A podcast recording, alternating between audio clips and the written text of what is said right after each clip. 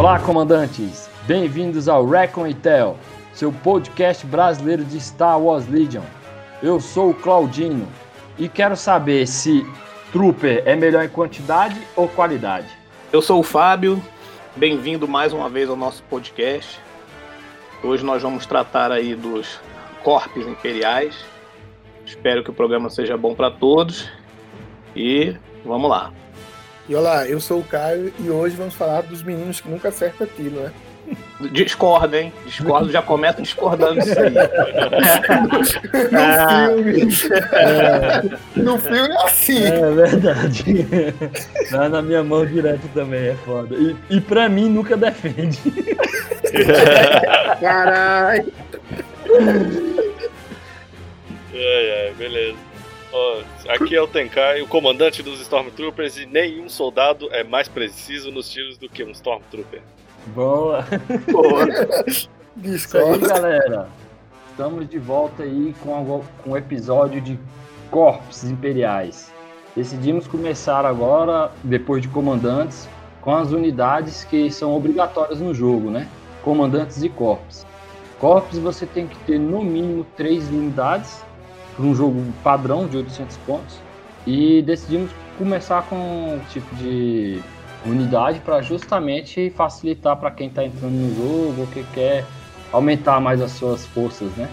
E vamos explicar essas regras, vamos explicar a importância dos corpos e começar a falar dos, dos upgrades que, que são bons para cada um, né? Suas armas pesadas e upgrades de personal, slot personal. Pois é, complementando o que o Claudio falou, o Corp ele é elementar, tá? é fundamental para o jogo Legion. Ele precisa estar no jogo. Então a gente vai abordar os pontos que o Claudinho disse, é, inclusive colocando aqui é, dicas de lista, né? É, e principalmente o que o Claudino falou agora, né? Vamos ver se muitos corpos baratos ou poucos corpos parrudos num time fazem a diferença, né?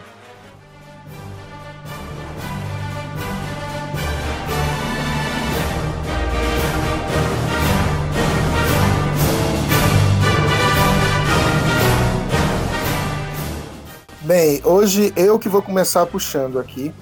Nós temos como o primeiro corpo do Império o Stormtrooper. E ele tem precisão 1, é quando você gasta uma, uma mira, você rerola um dado a mais, ou seja, você gasta uma mira, ele vai rerolar três dados, né? Tem um ataque desarmado de um preto e tem o blaster padrão, com range de 1 a 3 e um dado branco, né? Cada tropa padrão tem quatro Stormtroopers ele defende com dado vermelho e ele converte para hit apenas. E tem um de coragem e um ponto de vida. Bem, e hoje eu vou passar a palavra para o nosso convidado especial, Tenkai aí. Mas antes gostaria de apresentar brevemente, né? Ele é da cena daqui de Brasília e ficou em segundo lugar no nosso campeonato aí, né, né? Joga muito com, com Trooper, né? então tem mais experiência aí. Eu sou segundo recentemente aí, né? Não consegui bater só o nosso querido Claudino, vencedor, campeão. Valeu. E é como você falou mesmo. Meu tipo de jogo é quantidade, é menos pessoas importantes como Darth Vader, Boba Fett, Bossk e mais troopers aleatórios mesmo. O negócio não é os cabeça de balde, né, Tekai? Ver aquela cabeçada branca. É, quanto mais armadura branca, melhor. e, e, e aí, Tekai? O que é que você curte aí em equipar Stormtrooper? O que é que você acha da unidade? Olha, como Stormtroopers, é, eu acho que eles são uma, a, a, unidade básica de qualquer jogador de Império. O Stormtrooper ele é uma carta básica, não muito cara assim, e se você for ver comparado com seus outros companheiros de, de Império. E ele é basicamente o corp que mais vai sofrer na mão do, do, do adversário mesmo. Por conta do dado branco, né? De 1 a 3 é, a probabilidade dele, dele acabar acertando é bem baixa. E ele e como ele tem o dado vermelho, ele vai levar muita vai levar muita bala, mas quando você sabe combar ele direitinho, ele vira uma arma mortal, viu?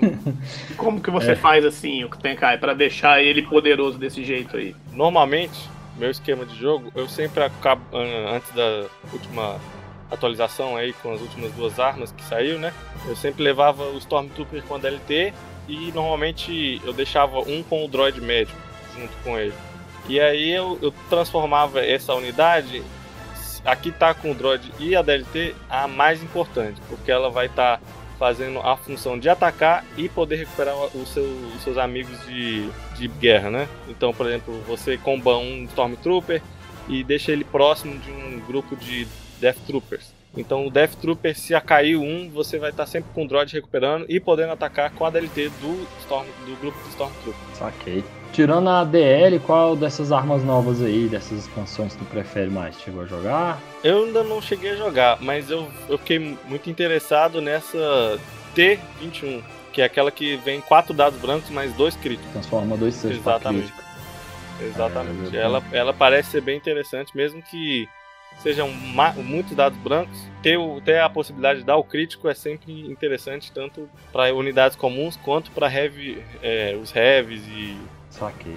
E Gears, assim, tu coloca mais algum aí neles? Ou, Cara. Ou é pelado mesmo, Gear, é cacareco, como diz o Fabão? Gear, eu não sou muito fã de colocar Gear neles, até porque, como eu falei, eles são basicamente a galera que vai se levar, levar a mesma bala, né? Então, é. onde eu tento é, é o famoso bucha de canhão, né? Que fala nas Forças Armadas. É, né? isso mesmo. Ele é basicamente, para mim, aquele, aquela unidade que é muito boa, mas que se for descartável, ela pode ser descartável, entendeu? Então eu acabo colocando mais no heavy e no personal, em vez de gear e granate. Bem império mesmo, né, o TK? Descartável, mas forte, né?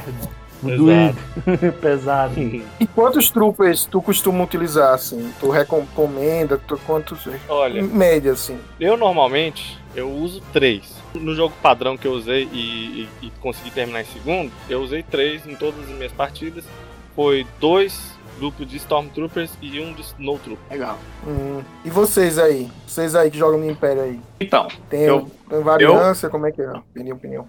O Stormtrooper obviamente, ele é o trooper mais barato do Império, certo? Ele é o trooper que no core base. Então, naturalmente, o jogador vai, vai utilizar essa tropa logo que ele comprar o jogo, logo que ele tiver acesso ao jogo. Então, é uma peça que, por mais que ela pareça ser frágil, fraca, eu faço uso. Eu gosto do Stormtrooper, tanto por ela ser uma unidade barata, quanto porque eu posso reforçar ela. Porque o importante é a gente saber que a gente tem upgrade para colocar para melhorar, caso a pessoa deseje, entendeu? E aí o que, que acontece aqui no meu caso aqui? É, tal como o Tenkai, Tenkai falou aí, pode até ser uma coincidência, mas ultimamente eu tenho usado três tropas de Stormtrooper, ok? Uma também com um robozinho médico, fazendo realmente um papel de salva-vidas ali dentro do jogo. É, e eu uso duas tropas praticamente peladas, somente com o, o, o pesado, se eu precisar cortar ponto para montar um time, eu já tiro o personal trooper a mais, aquele trooper padrão que vem neles, mas eu sempre entro com, com o pesado no time. Por que, que eu entro com Stormtrooper? Eu poderia montar um grupo só com Shore Trooper, que é o mais caro, o mais forte? Posso. Mas na prática, na hora que você olhar, se você pegar o Shore, você vai ver Shore defende com vermelho, beleza? E ataca com preto. Stormtrooper, ele defende com vermelho e ataca com branco. Ele tem uma um ataque fraco, mas a defesa é igual e custa mais barato. Então, é, ele é uma tropa que ele aguenta porrada. Se você jogar direitinho, botando ele sempre no cover, ele aguenta pancada. E ele não é o foco do teu inimigo. O inimigo não está muito preocupado em tirar o, o Stormtrooper do jogo. Ele quer mais tirar o Vader, tirar um Palpatine, tirar, sei lá, entendeu? Tirar um comandante forte, tirar uma outra tropa. Então o Stormtrooper sobra no fim do jogo. Ele é geralmente o cara que corre para pegar um objetivo. Eu vejo Stormtrooper como uma peça que ela é elementar. Ela, você sempre vai ver pelo menos um na mesa. E eu também não tenho o hábito de a, a, colocar guias e granada. Guias para jogo em que você vai ter terreno difícil, é importante colocar pelo menos um guincho, né? Para você melhorar esta tropa aqui, porque Ela move bem, que ela move com dois, mas é, é uma tropa bem pobre, cara, bem simples. O objetivo dela é aquele é ser aquele, aquela tropa de soldado padrão comum que vai para a morte, vai para o fronte de batalha. E então eu jogo dessa maneira aí. Eu acho é bom, o que eu gosto do Stormtrooper é que por ser barato, ele carrega o meu heavy com menos custo do que, por exemplo, se eu entrar com um Snow ou com um Shore. Então eu posso pegar meu, meu slot de heavy weapon aqui Ó, a arma que o Tenkai falou aqui custa 27 pontos. Tem arma que eu tô vendo de 38 pontos, que são, acho que são armas que vão vir ainda no jogo, né? Isso, é, o, e, é o, os dois comandantes lá da Squad Inferno. Exatamente. E ainda que era o ponto que eu ia chegar, se você deseja realmente montar uma, uma tropa de Stormtrooper porra, mais forte, você entra com um comandante aqui. No Heavy Weapon, perdão, no. Personal. É, no personal, porque aí você vai ter coragem 2 e arma pesada. Vai te custar mais caro, entendeu? Aí a gente já entra numa outra, numa outra seara de se compensa pagar mais caro para melhorar um Stormtrooper ou já botar um outro corp que seja forte. Mas ele te dá essa possibilidade. Então, na minha experiência, do que eu jogo, eu gosto muito, jogo muito com o Império. E pelo menos eu entro com três Stormtrooper. O último time que eu tenho, tenho jogado, vem três Stormtrooper nele. E ainda vem o Shore com o, o lança-morteiro lá, né? Então é isso aí, galera. Depois desses objetivos novos, né, o Vital Assets, eu resolvi mudar bastante o estilo de jogo, principalmente na montagem de Stormtrooper, porque assim, ele é bucha, eu sempre blanco dado, é impressionante, é muito foda, é muito muito triste para mim, velho. Eu, eu, nunca consigo defender tudo, velho. É, e, e, se eu rolar quatro hits, quatro defesas, eu vou bancar três. É, é muito foda pra mim. Aí, Só comigo é, que não, né? Não, Fabão foi uma é. vez, é. é. Uma vez. Não, comigo não. Comigo é diferente essa porra aí.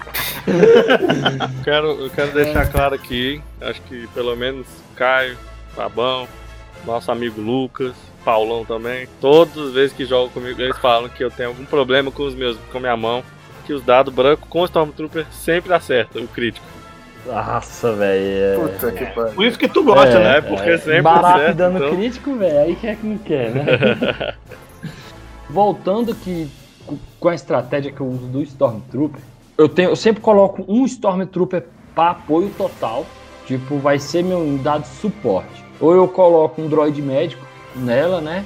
Às vezes eu coloco um droid médico no personal e venho com a granada Smoke Grenade. Por que o Smoke Grenade, né? Porque assim, normalmente essa, essa galera que vai vir com a granada de, de fumaça e o droid médico, ele vai estar tá do lado de um, de um Shore Trooper.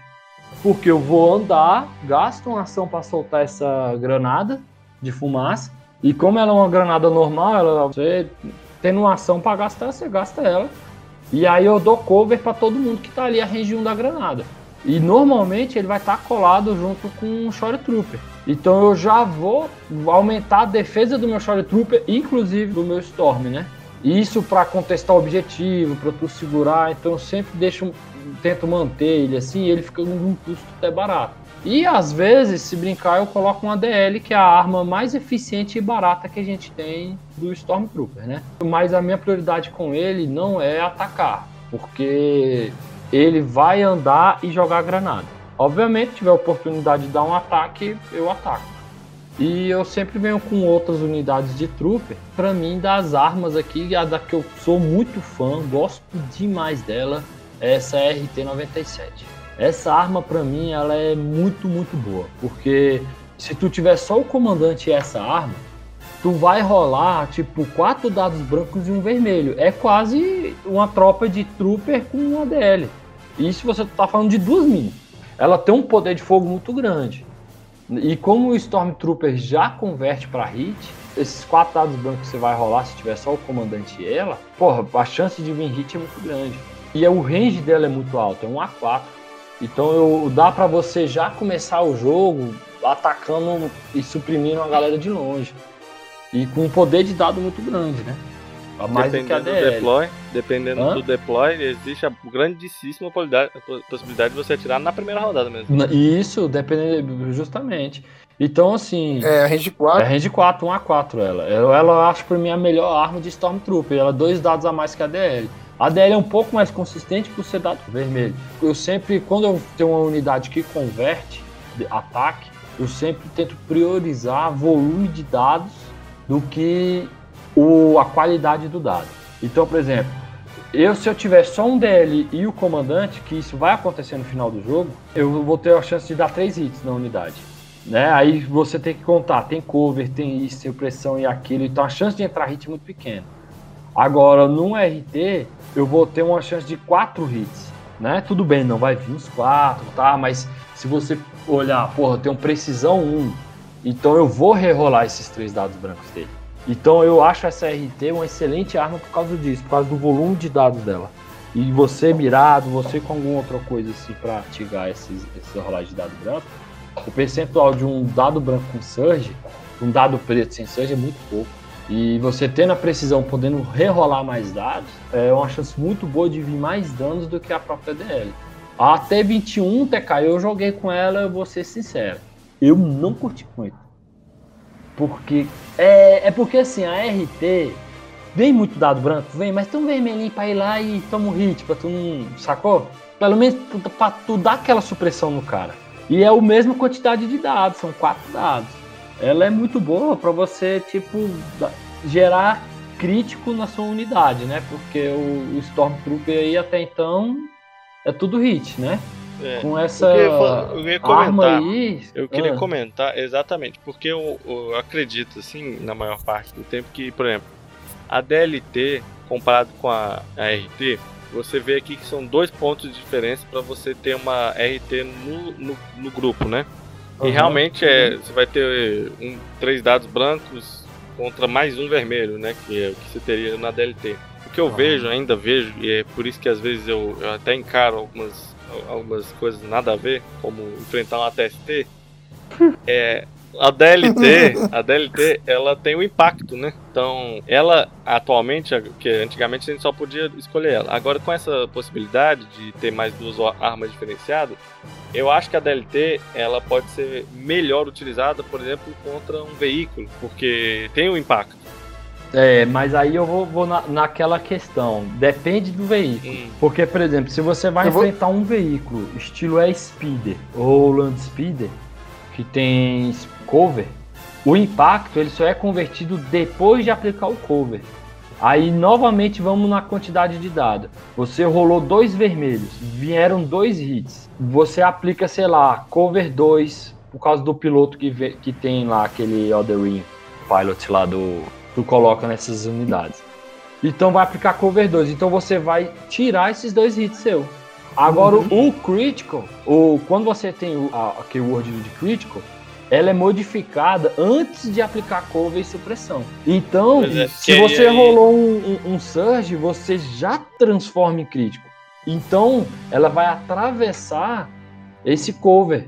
Então, ela dá muito mais chance de você realmente conseguir um, um- acertar até uma galera que tá atrás de um cover ou um veículo do que um ADL, né? Porque a ADL ela tem que ter volume de dado, principalmente contra as unidades. Agora, contra uma TST e um tanque imperial, ou até os outros tanques que não possuem é, cover, essas coisas, aí beleza, é massa, porque você rolou um hit, você sabe que ele vai virar um impacto e o cara vai ter que rolar dado. Aí fica mais consistente. Agora, quando você começa a enfrentar muito land speeder, muito air speeder, muito, muita bikezinha que tem cover, né? Muita speed bike, muita. Agora com esses step droids, droideck, essas porra aí, que tem muito, Uhum.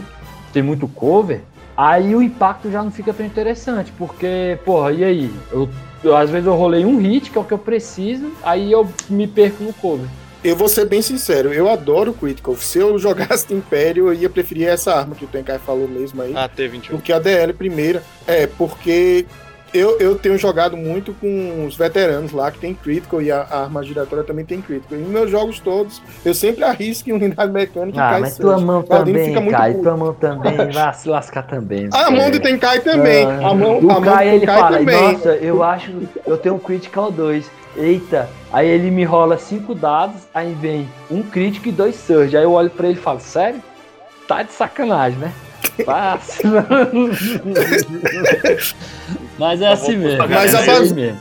Mas, a- a- Eu tenho uma pergunta pra vocês. A bazuca ninguém Não, usa. então, aqui, eu né? usei Você- ela duas vezes. Eu- O que eu acho que sacaneava ela é essa desajeitado, né? O cumbersome dele, que se você mover, você não pode atacar, e se você atacar, você não pode Só pra andar. constar, o antigo, o antigo valor que ela tinha era ridículo. Era 34 ridículo. pontos. Era, era assim, era pra você não ver mesa com ela de jeito nenhum. Era verdade, isso aí era pra tipo assim, ó, esquece, né? E assim, eu, eu cheguei a usar ela, eu até curti, porque assim, é, ultimamente eu- você tá vendo muito a TRT na mesa, a TRT tá voltando, essas, essas unidadezinhas de veículo, eu tô gostando de ver, eu gosto de ver, ver e jogar com o veículo, né? São três dados pretos, né? Então, se você for resolver mirar e atacar, usa ela. Porque, porra, um trooper rolando três pretos miraram, né? Então, ela é uma boa. E o range dela é muito bom, é 2 a 4 E nada te obriga você a usar ela. Se você não usar, você só contribui com o pool de, de 1, um, né? Mas realmente, hoje em dia, você tem armas com um custo muito melhor, né? Por exemplo, é o mesmo custo de pontos do RT. Eu prefiro um RT. O, o DL, o DL eu gosto de usar quando eu preciso enxu- enxugar trupe. Eu, caralho, eu preciso enxugar ponto, aí eu coloco o DL. Igual eu falei, que eu sempre coloco um time, um, uma tropa de trooper de apoio. Ou seja, o trooper pra, pra ficar consertando meu TST, porque se eu colocar meu TST na mesa, eu sempre coloco meu droid mecânico. Um droid, Isso- é, eu também. Isso Quando é padrão. É, porque tu vai pagar 9 pontos pra você ter, botar 2 de vida a mais num veículo poderosão. E você não vai gastar ação pra isso, é ação gratuita. Então ele é muito mais barato que qualquer outra coisa que você vai colocar pra adicionar no seu Stormtrooper, né? Eu sempre coloco ele, e aí como ele fica nessa unidade de apoio, só que aí já não vai a granada, né? A Smoke Grenade nele aí. Porque eu deixo ele justamente colado com a TST pra resolver a guerra com a TST, né? No último jogo que eu joguei com a TST, meu primo veio com três unidades anti-veículo. Foram um Vista, que é aquela arma é ridícula, escrota, de boa contra o veículo. É, uma arma Ion, um Trooper Rebelde, e um ATRT com canhão de iônico. O meu ATST tava tomando Ion igual. Cara, tá tomando muito Ion. E graças a esse meu droid aí, eu consegui ativar meu ATST toda rodada, pelo menos atacar, né? Não foi todas as vezes que eu tive as duas ações, mas eu, no entanto, no ATST, eu perdi o jogo, mas o ATST não caiu no jogo. Então, graças a esse a essa tropa de apoio, né? E uma outra coisa que eu coloco, assim, que eu acho muito importante para mim, o Trooper, o- os corpos no jogo são muito importantes, porque eu sempre cumpro objetivo com eles. Igual o Fabão falou aí. Então, por um lado eu coloco um Trooper de suporte, mas no outro eu venho com ele parrudão para aguentar porrada, para ir para trocação, para correr para objetivo.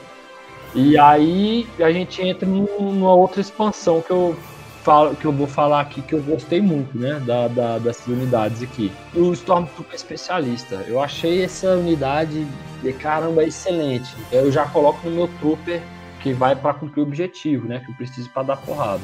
Porque você exausta ele e ganha uma ação gratuita para ganhar uma mira ou um Surge Token. Então isso é muito bom, porque às vezes você tá na merda ali, fala, cara, eu tô pra morrer. Aí às vezes eu exausto ele, gasto uma ação de evade, né, de dodge, e ganho um surge. Ou seja, eu vou totalmente defensivo. Aí ou se não, eu vou lá, gasto a ação dele, faço uma mira e ataca. Aí eu posso atacar com duas miras, ou seja, eu tenho a possibilidade de rerolar seis dados. Ele tem essa, vamos dizer, essa maleabilidade de tanto ir muito pro defensivo como ir pro, pro agressivo, né? E como ele é uma unidade comba- combatente e vem no slot de personal, então ele vai adicionar um dado de ataque como se fosse um trooper normal. Uhum. Só que com 4 pontos a mais só. Um Stormtrooper normal custa 11 e ele custa 15. Então eu acho essa expansão de, de, no slot de personal excelente. Eu costumo colocar ele na mesa, eu acho muito boa. E eu normalmente coloco na minha unidade de, de ataque, né? No meu corpo que vai avançar, porque eu preciso de ter saúde, né? De ter. Porque se você coloca um, uma arma pesada em um personal, sua unidade fica com 6 de vida, né? Então é, eu fico já. Eu já costumo colocar ele na unidade que vai avançar, né? Não na unidade de apoio. Tem uma crítica que eu vi aqui também, é, é a parte do Imperial Cacareco, né? Eu já vi muita lista aí do pessoal colocando em Shore nessas unidades aí para poder aumentar a coragem, né? E dá inspirar. Muito bom se você quer, pô, vou jogar com o Vader ou com outro comandante que vai avançar muito e que não vai dar muito apoio para tropa, tá? Não sei o quê. Aí você coloca esse Imperial Office no slot de personal, porque ele aumenta a coragem da, da unidade, né? Para dois, e ele dá inspirar. Um. Então ele vai ajudar a administrar aquelas supressões que a galera vai, to vai tomando, né? Só que eu, eu acho ele muito caro. Eu acho ele 20 pontos. E quando você coloca, por exemplo, o capitão, o capitão não vai aumentar a velocidade da unidade, né? Mas ele vai te dar o slot de training que eu até hoje não vi muita. Pra Stormtrooper, né? Não vi muita utilidade assim. Mas às vezes sempre tem uns malucos aí que conseguem montar umas listas massas que a gente não consegue enxergar, né? E mostra a função desse, desse slot que você ganha aí com o capitão. E eu acho que a, a habilidade que o capitão te dá, que é quando você ativa a habilidade, ele não pode retirar, né? supressões, mas ele também não recebe. É, ele não pode ser exprimido, então isso é muito é. bom, que às vezes tu tá cagado de supressão ali, Uma carta e... como a do, a do, do Krennic, aquilo, isso é ótimo. É. Uhum. Aquela carta é, de comando do Krennic. Igual em missões, igual a missão de troca de refém, que tu já fica no meio do mapa ali, meu irmão, tomando tiro de todo mundo Porra, velho, o último jogo eu fiquei com nove supressões, velho, no Snowtrooper. Nove? Caralho. Começou, e aquele K2 com aquela arma supressiva. Oh, que raiva que me deu daquela unidade, velho. Assim, bicho, nove supressões, velho, eu me fudi no jogo. E aí, se eu tivesse esse slot capitão, né? Só que a gente meio que fica assim, porra, 15 pontos, tá, não sei, tá. Mas essa é uma coisa minha, né? A galera tá usando bastante essa unidade aí. Eu acho ela muito tenho visto também. bastante também. É, eu tenho eu visto. Só, é, é. Desculpa, eu queria responder a, a pergunta do Caio aí que ele fez sobre a, o canhãozão lá. Caio, eu só usei esse canhão duas vezes. Uma vez foi contra o Lucas. Eu consegui dar dois tiros com ela num ATST. E ele conseguiu, o ATST continuou no mapa. Cara. É. ATST, e, cara. É, é. É, o o ATST costuma não ser parâmetro aqui pra gente, entendeu, Tenkai? A gente, a gente meio que ignora, assim, comparar com ele, porque ele é uma, um ponto fora da curva, né? Ele é uma peça muito poderosa mesmo, não, não chega a ser uma peça que, vamos dizer, define, decide jogo, porque a gente já até falou em outros podcasts, né? E tudo, o Legion é um jogo que depende da sua estratégia. Mas para comparar com ele não vai muito não. Agora eu queria fazer uma observação aqui com relação a essa questão que nós estamos falando aqui do, do Stormtrooper, né? E o pessoal já entrou bem a fundo falando aqui dos upgrades para atualizar. É que esses upgrades você precisa adquirir lá o pack que vem com esses bonecos, certo? Isso. Que é o upgrade de corpos imperiais, certo? Isso. Ele, por padrão, ele vai vir só com o DLT e vai vir com o canhão. E aí, praticamente você sempre vai estar tá usando o DLT até que você adquira, né, esses packs aí. Agora, uma coisa eu reparei no que a gente está conversando aqui, que fica interessante, principalmente para quem joga com três corpos de Stormtrooper, é que você pode diversificar cada um deles muito, muito mesmo. Você pode montar um extremamente defensivo, né? E aí você colocar ele é próximo de uma tropa que você quer recuperar, como a gente já falou. Essa opção que o Claudino falou de você consegue montar ele para torná-lo ofensivo e, e, móvel, né? Eu andar, eu gostei muito. Eu nunca joguei que eu não tenho, né, o pack para jogar, mas essa opção que você falou aqui, ó, de você colocar o personal, que é o, o, o capitão, que ele não toma supressão, cara, isso aqui é muito top, velho. É, muito o objetivo é excelente. Porque você não sofre, você ganha, e você tem uma, uma condição de supressão. A supressão não faz nenhum efeito sobre essa tropa sua. E isso pode ser a diferença no fim do jogo para você correr duas vezes, para você buscar um objetivo e se esconder. Agora tem uma coisa, pessoal. A gente falou aí dos pontos positivos. Eu quero saber do nosso da nossa escória rebelde, seu Caio. Como é que ele cautela essa galera aí, já que ele enfrenta muitos trupes aí? Como é que fica aí, Caio? Aqui é, é muito fácil matar trupes? Aqui é respeito é, é? seriedade. Eu vou, vou, vou, ser bem sincero pros ouvintes. a coisa que eu gosto, assim, pra eliminar trooper é coisa com, com, com pista, assim. Um sniper bem posicionado, você sempre vai eliminar pelo menos um, né? Pelo menos na minha mão, e, e armas que tem critical eu tenho visto que armas que tem critical são muito efetivas porque ele tem dado vermelho, né? Então ele tem. Ele não converte. Peace, Peace e, e, e critical são, são um terror deles, né? Se você rola muito surge, né? E, e etc. Até mesmo eu, meu lá, meu Chewbacca que tem Peace 1, né? Eu costumo sempre ter, ter pelo menos três unidades que tem Peace. Porque aqui em Brasília é recheado de, de Império, né? Então vai ter dado vermelho na mesa. E é, basicamente é isso. Não adianta você manter distância, porque geralmente as, as armas que, que os troopers utilizam têm range 4, né? E os rebeldes têm, são pouquíssimas armas com range 4. E é bem isso mesmo. Eu, rapidinho, só vou fazer a zoeira padrão do Caio aqui. eu, eu ficava conversando com meu primo hoje. que eu falo o seguinte: todo podcast a gente tem que. Eu tenho que mencionar meu primo, né?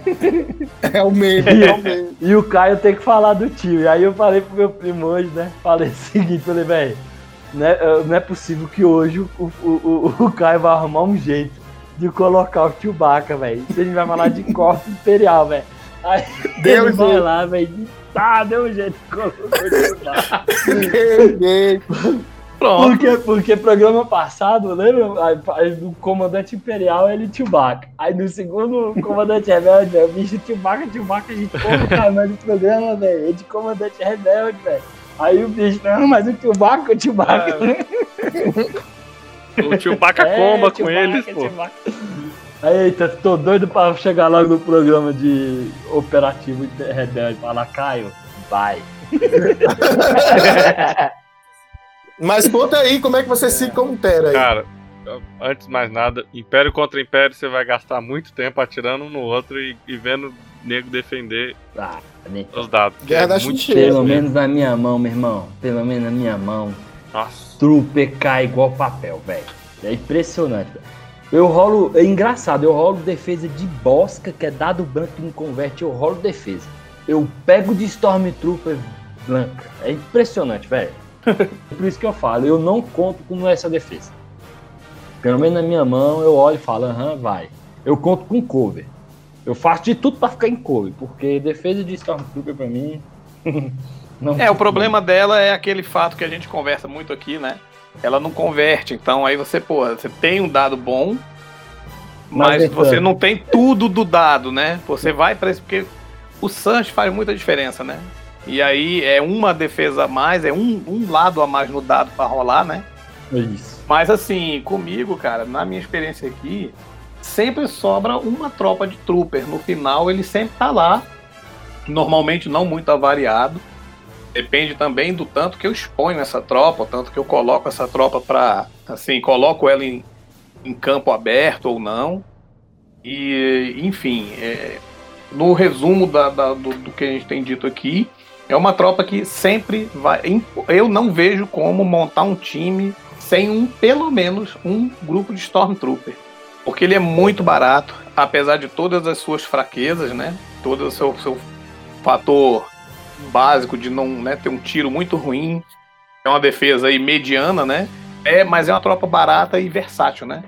Eu falo isso aí zoando, Fabão, porque minha mão é uhum. é ruim mesmo, mas eu não compro isso com ela, não. Eu, eu tento. Ah. Eu sempre tento jogar com mais probabilidade do que sorte. Eu sei que se eu depender mesmo, eu me lasco, né? Não. Mas assim, realmente, o Stormtrooper, eu fico zoando aí, mas eu ultimamente tô jogando com dois, três. Justamente por causa disso. É uma de suporte, duas para pegar o objetivo É, é a tropa que faz objetivo pra mim, então é a tropa que joga, jo- que joga o jogo e ganha, porque Legion é objetivo. Uhum. Então, assim, é muito importante. Pela E você ter uma tropa de custo baixo e com poder de resiliência muito bom, que é o que o Stormtrooper é, né? Ele tem uma defesa boa, ele tem uma movimentação legal. Então você você tem uma tropa muito boa para cumprir o objetivo, né? Não, mas Sim. Então não é desmerecendo, é só zoando mesmo. assim, sim, pela pontuação e uma arma, ele é uma, ele é uma unidade muito mais ofensiva aí do que o, o corpo lá padrão do Rebelde, assim, né? Eu vejo que ele para jogos ofensivos, quem gosta de um estilo de jogo ofensivo, realmente hoje em dia, né, com as armas novas, vai usar mais de um. Com certeza. Eu Sim, posso sim. dar, fazer uma menção honrosa aqui? Ah, o único personal que não foi comentado nesse momento, em momento algum, o Imperial Com Technique, que é aquele cara que. isso existe? Ele, come o que isso aí? Esse cara, eu só uso ele. Eu só eu quero comentar que, só pra não dizer que ele nunca aparece em mesa nenhuma, eu uso ele como o meu Imperial Officer comandante. Pra deixar. Pra não Ganha um de deixar o life por coitado. 10 pontos. É verdade, é verdade. Não, mas eu vou te falar a real. Tem uma malandragem que dá pra tu fazer, que é o seguinte. Tu, quer, tu tem um time que tá dando 801 pontos. Você vai lá, troca teu Storm e coloca ele. Porque ele vai atacar como um Stormtrooper E abre o normal. slot. Verdade, verdade. E abre o slot. Pronto. Vou fazer isso direto agora. É, pô, porque é o seguinte, Agora ele não falou. tem aquele word de não combatente igual a O droid. o droid médico e o ácido mecânico. Então ele ataca. Só que ele custa um ponto a menos que um Stormtrooper. Agora, Sim. eu acho que depois desse bizu, eu acho que o Stormtrooper nunca mais vai ver mesmo. Não, É, aí é- acabou com, com o Stormtrooper É, agora, o simplesinho, né, de 11 pontos, né? É, Isso se ficar faltando um Então- ponto, né? Mas. é, ué. Então, não, às vezes até tu quer economizar, porque, por exemplo, tu colocou seis trooper na mesa aí, full, full ativação de trooper. Tu coloca seis bichos desses, é seis pontos a Verdade. menos, pô. É verdade. Não é? Então, já é, já é a Smoke Grenade. Agora haja pô. dinheiro, né? Vai comprar é, seis kits. Vai lá. Vai pegar emprestado da É, comunidade. vendo. É por isso que a gente tem a amigo, gente, a galera. gente tá no Brasil, né, velho? A gente tá no Brasil, velho. Porque tu vê lista, tu vê lista americana é de sacanagem, velho. Eu tenho hora que eu olho e falo, velho, esses caras eu acho que ficam de zoeira. Eu acho que essas porra, eles devem comprar. Eles devem comprar 10 pães e falar, ah, me dá o troco de boneco de Legion. Porque só pode, velho. Vamos pro Snowtrooper. Beleza. Snowtrooper, eu curto muito essa unidade. Voltou pra mim a ver mesa, ela pegou um tempinho de geladeira. Nossa. né? Eu fiquei, eu fiquei até surpreso que você falou que você gosta dela. Fiquei, gente, né, não, uns meses atrás a gente tava discutindo se esse cara valia a pena ou não. E eu falando, tem, Pô, vale, gente vale, teve vale. Discussão, porque falou, foi não. o seguinte. Aí, a gente teve uma discussão porque foi o seguinte. Tudo começou porque. eh, Deixa eu apresentar esse Snowtrooper aqui e aí eu vou explicar meus motivos, né? Vamos lá, ele custa 48 pontos, né? A carta com unidade com 4. Ele tem um slot de arma pesada, um de peça, um de guia e um de granada. Bate com um branco, defende com vermelho, converte para surge para hit, tem um de vida e um de coragem. E tem o melee de um preto. E vem a habilidade que eu acho maravilhosa dele, que é o Stead, né? Que depois que ele executa uma ação de movimento, ele pode executar um, uma free action de ataque à distância. Ele tem a arma de Ion, né? De Heavy Weapon, começando aqui com Heavy Weapon, ele tem a arma de Ion, que foi bufada, né? Que ela regi 1 a 2 e custava 34 pontos e foi para 1 a 3 e custa hoje 26. Com impacto 1 e Ion 1. E ela exausta. E temos a unidade que mais via mesa na Terra, né? Que era o Flame Trooper, né? Que ela rola um dado preto, a range 1. E tem aqui o Word de Blast, né? Que ela ignora cover. E a habilidade de Spray. Ou seja, para cada miniatura que está sofrendo esse ataque, você adiciona um dado preto no pool de ataque. Então ele tinha um poder muito forte de ataque possui os mesmos slots de Personal, né? Que é, seria o Snowtrooper adicional, por 12 pontos, o Imperial Office Cacareco, o Droid Médico, o nosso velho amigo Imperial de Técnica de Comunicação, que aqui ele vai valer mais o passe dele, né? Porque o Snowtrooper custa 12 e aqui continua custando os mesmos 10. e o droid mecânico, né? Então aí, ó, ó, ó o Imperial. ó o Imperial ganhando.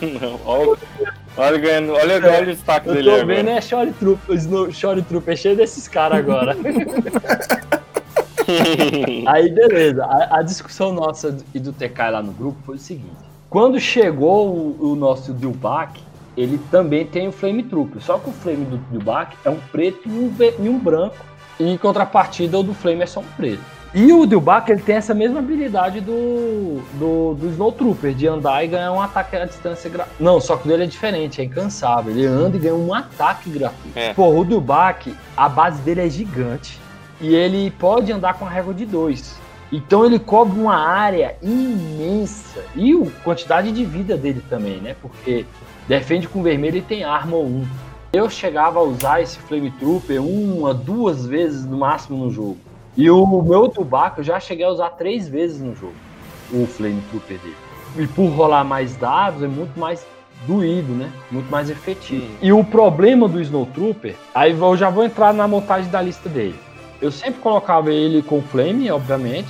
Adicionava o droid médico, porque o droid médico ele tá ali para garantir que o Flame Trooper vai ser usado. Porque o, o Snow vai andando e vai tomando dano, né? Como ele anda teoricamente pouco, com a régua de um, às vezes ele se, às vezes ele se distancia do, da galera que tá longe, né? E aí hum. eu sempre adiciono, isso até hoje eu mantenho. Eu tento adicionar o Recon Intel nele. É dois pontos, é barato. E ele ganha Scout 1. E como ele anda um, então ele meio que vai começar o jogo com ação gratuita. Né? E por dois pontos. Ou seja, o que, é que tu faz com dois pontos em Legion? Nada. Mas isso é opcional, né? Mas quando você vem com ele com Flame Trooper, é meio que obrigado você colocar a granada de fragmentação. Por quê? Porque você vai estar tá range 1 da unidade que você vai atacar. E aí você vai rolar um monte de dado preto. E aí as unidades que ainda estão vivas, ao invés de rolar um dado branco da arma normal, rola um vermelho. Então o poder de fogo dele aumenta muito. E como ele vai estar tá ganhando blast do vindo do Flame Trooper, não vai ter cover. Então ele ficou no unidade que bate bastante, parrudo. Só que ela estava acostumando a cair muito, porque todo mundo sabe que quando viu um Snowtrooper andando com um Flame, a, a, porra, a galera, ele vira alvo, pô. Que ninguém vai querer tomar uma dessa. E aí ele tava caindo muito, uhum. caindo muito. Às vezes eu nem usava ele. E, porra, tu, essa configuração aí é 94 pontos, pô. E um Dilbach com Flame e um Endurance, que é pra fazer ele andar bastante, a diferença era de cento e. É, custa cento e poucos pontos. A diferença era muito pouca. Então, para mim, nessa formação de Flame Trooper, eu não curto muito o Snow Trooper. Só que, quando eu tirei o Snow Trooper, abriu espaço pro Ion Trooper. Aí o Ion Trooper ele fica mais barato porque ele não precisa da granada. E é uma excelente arma para bater em veículo. Justamente hum. por causa dessa habilidade Stead. Por quê? Aí eu vou explicar o porquê. Porque o Ion Trooper você precisa exaustar e você precisa fazer uma ação de recuperar para voltar essa carta. Só que o, o Snow Trooper, ele anda e, e ganha de ataque gratuito. Então você consegue usar esse Ion Trooper todas as rodadas. Porque você anda, vai, vamos supor, você já gastou o Ion. Você faz a ação de recuperar, volta a carta, limpa os, as supressões, anda e ataca. No, aí vai fazendo isso. Então toda rodada você consegue ter uma, uma porrada legal, né? Infelizmente, às vezes esses dadinhos não ajudam, dado branco. Mas uhum. é, fica um dano legal, sacou? Você consegue usar bacana essa unidade. Com os objetivos novos, do Vital Assets e tudo, o Snow Trooper, para mim, é a melhor unidade para você fazer a missão de resgate refém. Porque na missão de resgate refém, você escolhe um corp para fazer a troca de refém no centro da mesa. E aí, seu adversário coloca ela, a unidade, no, no centro da mesa, né, mais próximo, e faz o move 1 com ela. Você faz o mesmo com o seu adversário. Só que, quando a unidade que está com o objetivo de refém, ela aumenta a velocidade, a coragem dela para 2 e diminui a velocidade dela para 1. Um. Isso é, é, é, condição do objetivo. Como o Snowtrooper já anda um, para ele nada afetou. Então você consegue andar duas vezes e atacar. e proteger seu refém ali, entendeu? Então ele, para cumprir o objetivo, virou a melhor unidade. Eu realmente concordo. No início ele pegou um tempinho de geladeira aí, que ele ficou no gelo aí muito tempo esses Snowtrooper também. Muito tempo. Eu, eu cheguei a ficar uns, acho que uns 4, 5 meses sem tirar meus Snowtrooper da minha mochila pra jogar, pra ver mesmo. Justamente porque foi essa, esse intervalo que veio o Dilbach e a gente não via muito veículo na mesa, né? E os objetivos que a gente tinha era muito aqueles objetivos de posição, que eram os objetivos antigos. Não tinha que ficar movimentando. Porque os, os, objetivos novos é muito de movimentação, né? Os três, na verdade, são tudo de movimentação. Então, é uma unidade que, por suprimida, ela vai ter duas ações. Coisa que Corp nenhum vai ter. Porque Corp, o, uma supressão fudeu ele. Né? Ele tem uma ação. E o Snowtrooper não, ele sempre vai ter duas ações. Porque você sempre vai andar e atirar. Então, para mim, eu mudei muito meu pensamento com ele. Não mudei do Flame Trooper, mas da unidade em si, eu mudei mesmo meu pensamento. E estou gostando muito, muito, muito de Snowtrooper na mesa. E a próxima pensamento de maldade que eu tenho do Snowtrooper é justamente com a expansão do Esquadrão Inferno, né? Que é com o Delmeco, que é o sniper, é, que é o sniper lá. Porque assim, pô, você vai dar uma conversão, coisa que o sniper do, do Scout Imperial não tem. Por causa que o, ele vai entrar aqui hum. no, no hit ou converte. São os mesmos dois dados, e como ele tem essa economia de ações, você pode mirar, andar e sniper. Então você vai conseguir aproveitar muito mais o Delmecro aí no, no Snow Trooper do que, na minha visão, né? Do que em qualquer outra unidade core. Por, justamente por causa dessa economia de ações, né?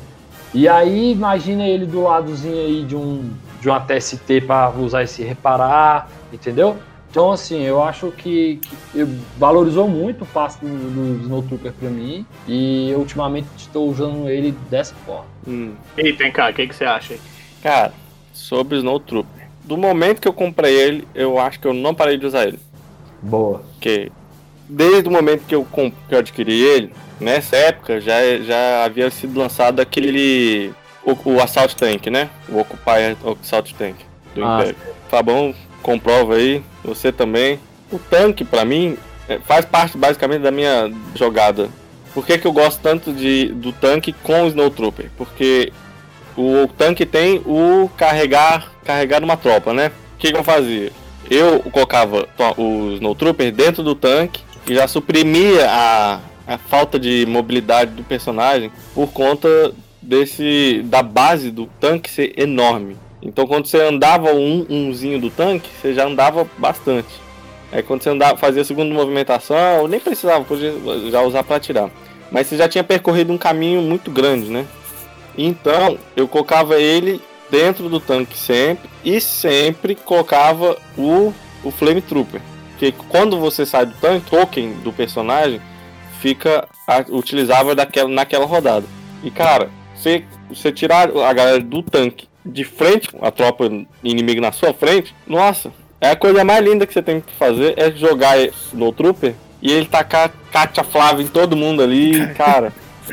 é bom demais. Eu assim, pode crer. Acho que eu só não consegui fazer isso uma vez, duas vezes, duas vezes. Das mil vezes que eu joguei. Uma foi contra o Caio, que quando eu coloquei eles pra fora, tinha um bando de, de Hulk me esperando, deu ruim. Não, era os Hulk, era o é, Era o Chewbacca, era o Era o Hulk, é, mas era, era aquele pack de Hulks. E uh -huh. uma contra o Lucas. Eu também joguei contra ele.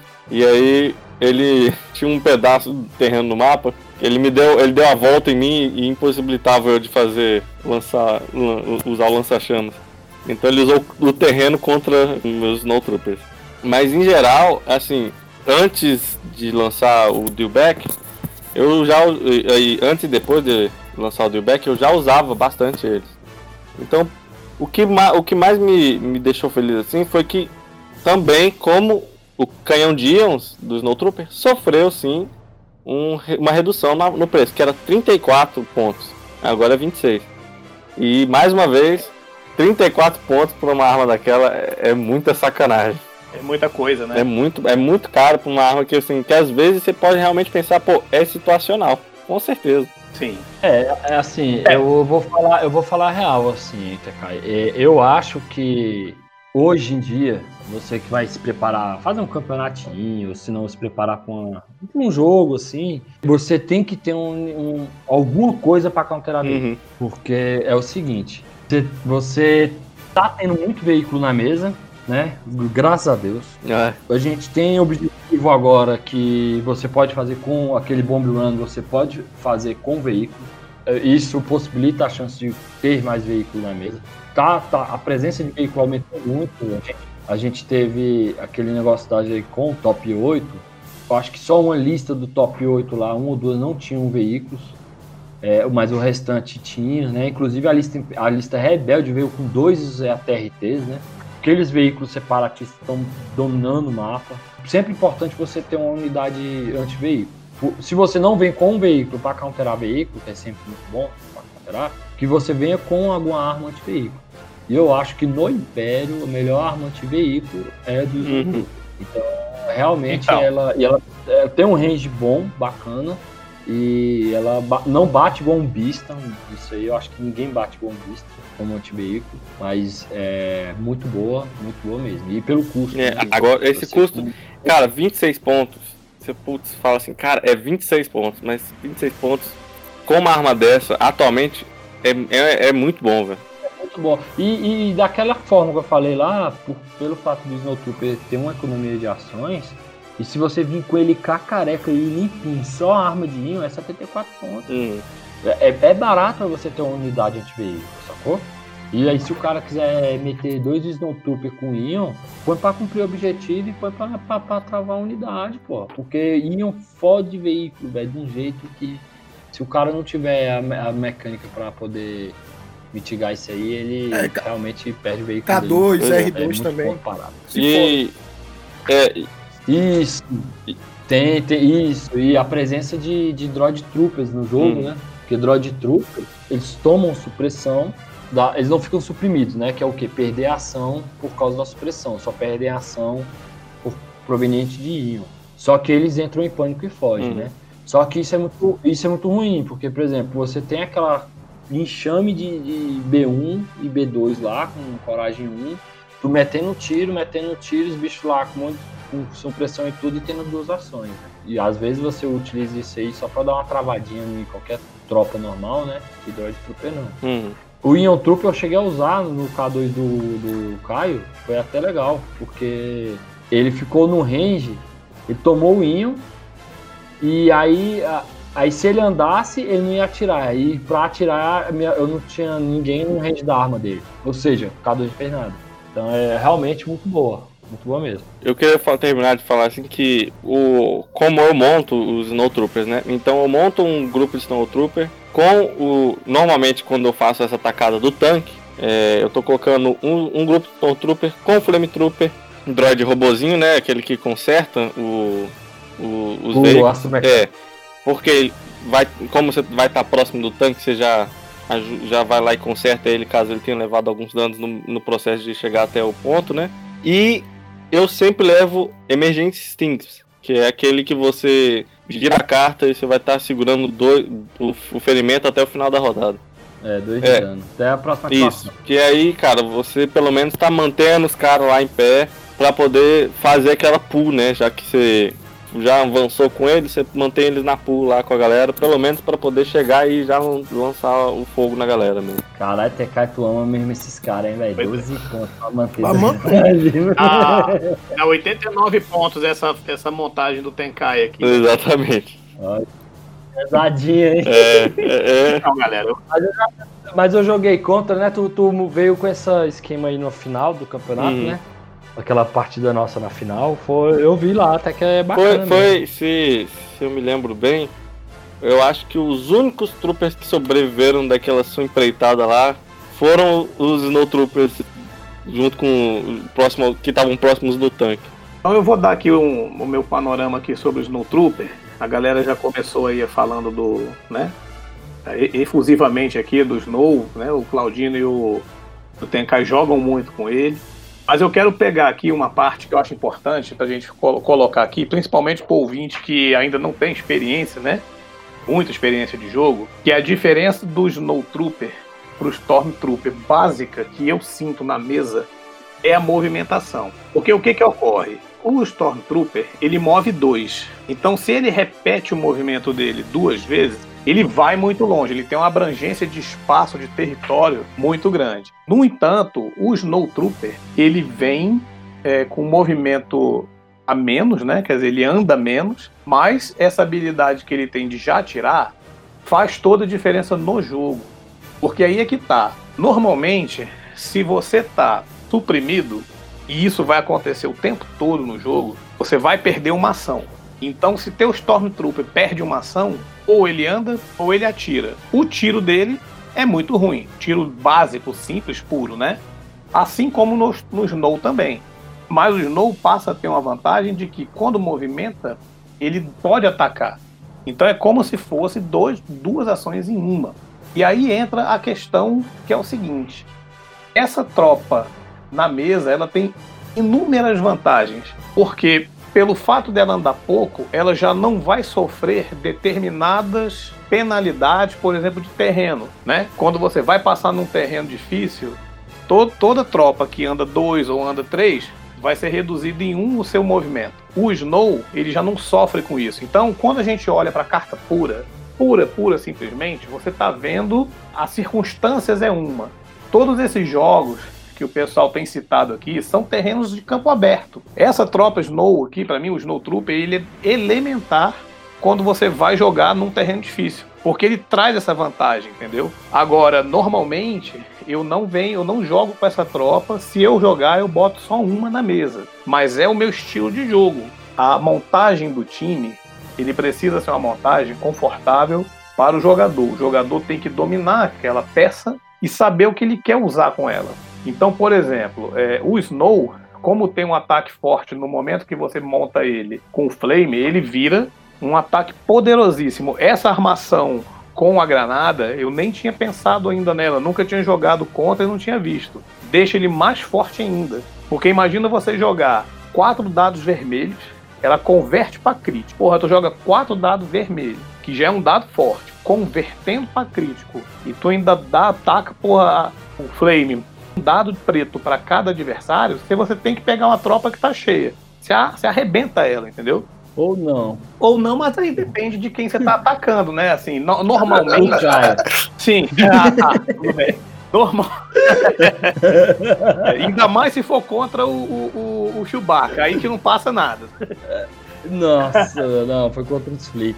Mas... Foi o jogo de aposentadoria do Flame. Pois é. Então o que eu queria dizer para você, ouvinte, é o seguinte: quando você tem Stormtrooper padrão, você vai atuar de uma maneira diferente do que você vai atuar com o Snowtrooper. O Snowtrooper tem uma desvantagem que é não ter um pack de atualização dele próprio. Só quem tem isso, que é importante até colocar aqui pra galera, né? Que dos três corpos imperiais, o único corpo que tem um upgrade é justamente o Stormtrooper tanto porque ele foi o primeiro a ser lançado, então basicamente ele é o mais simples de todos, né, o mais fraco de todos, quanto porque ele também é amplamente utilizado. Então esse pack diversifica, né? Com um pack você pode diversificar até quatro tropas, porque vem quatro personagens no pack, né? Então o Snowtrooper não tem esse pack. Não sei se existe a intenção da, da FFG fazer, pode ser que sim, pode ser que não, mas a sua opção de montagem é menor, entendeu? Nesse aspecto aí é menor no sentido da, da, arma pesada, que você só tem essas duas armas pesadas que vem nele, certo?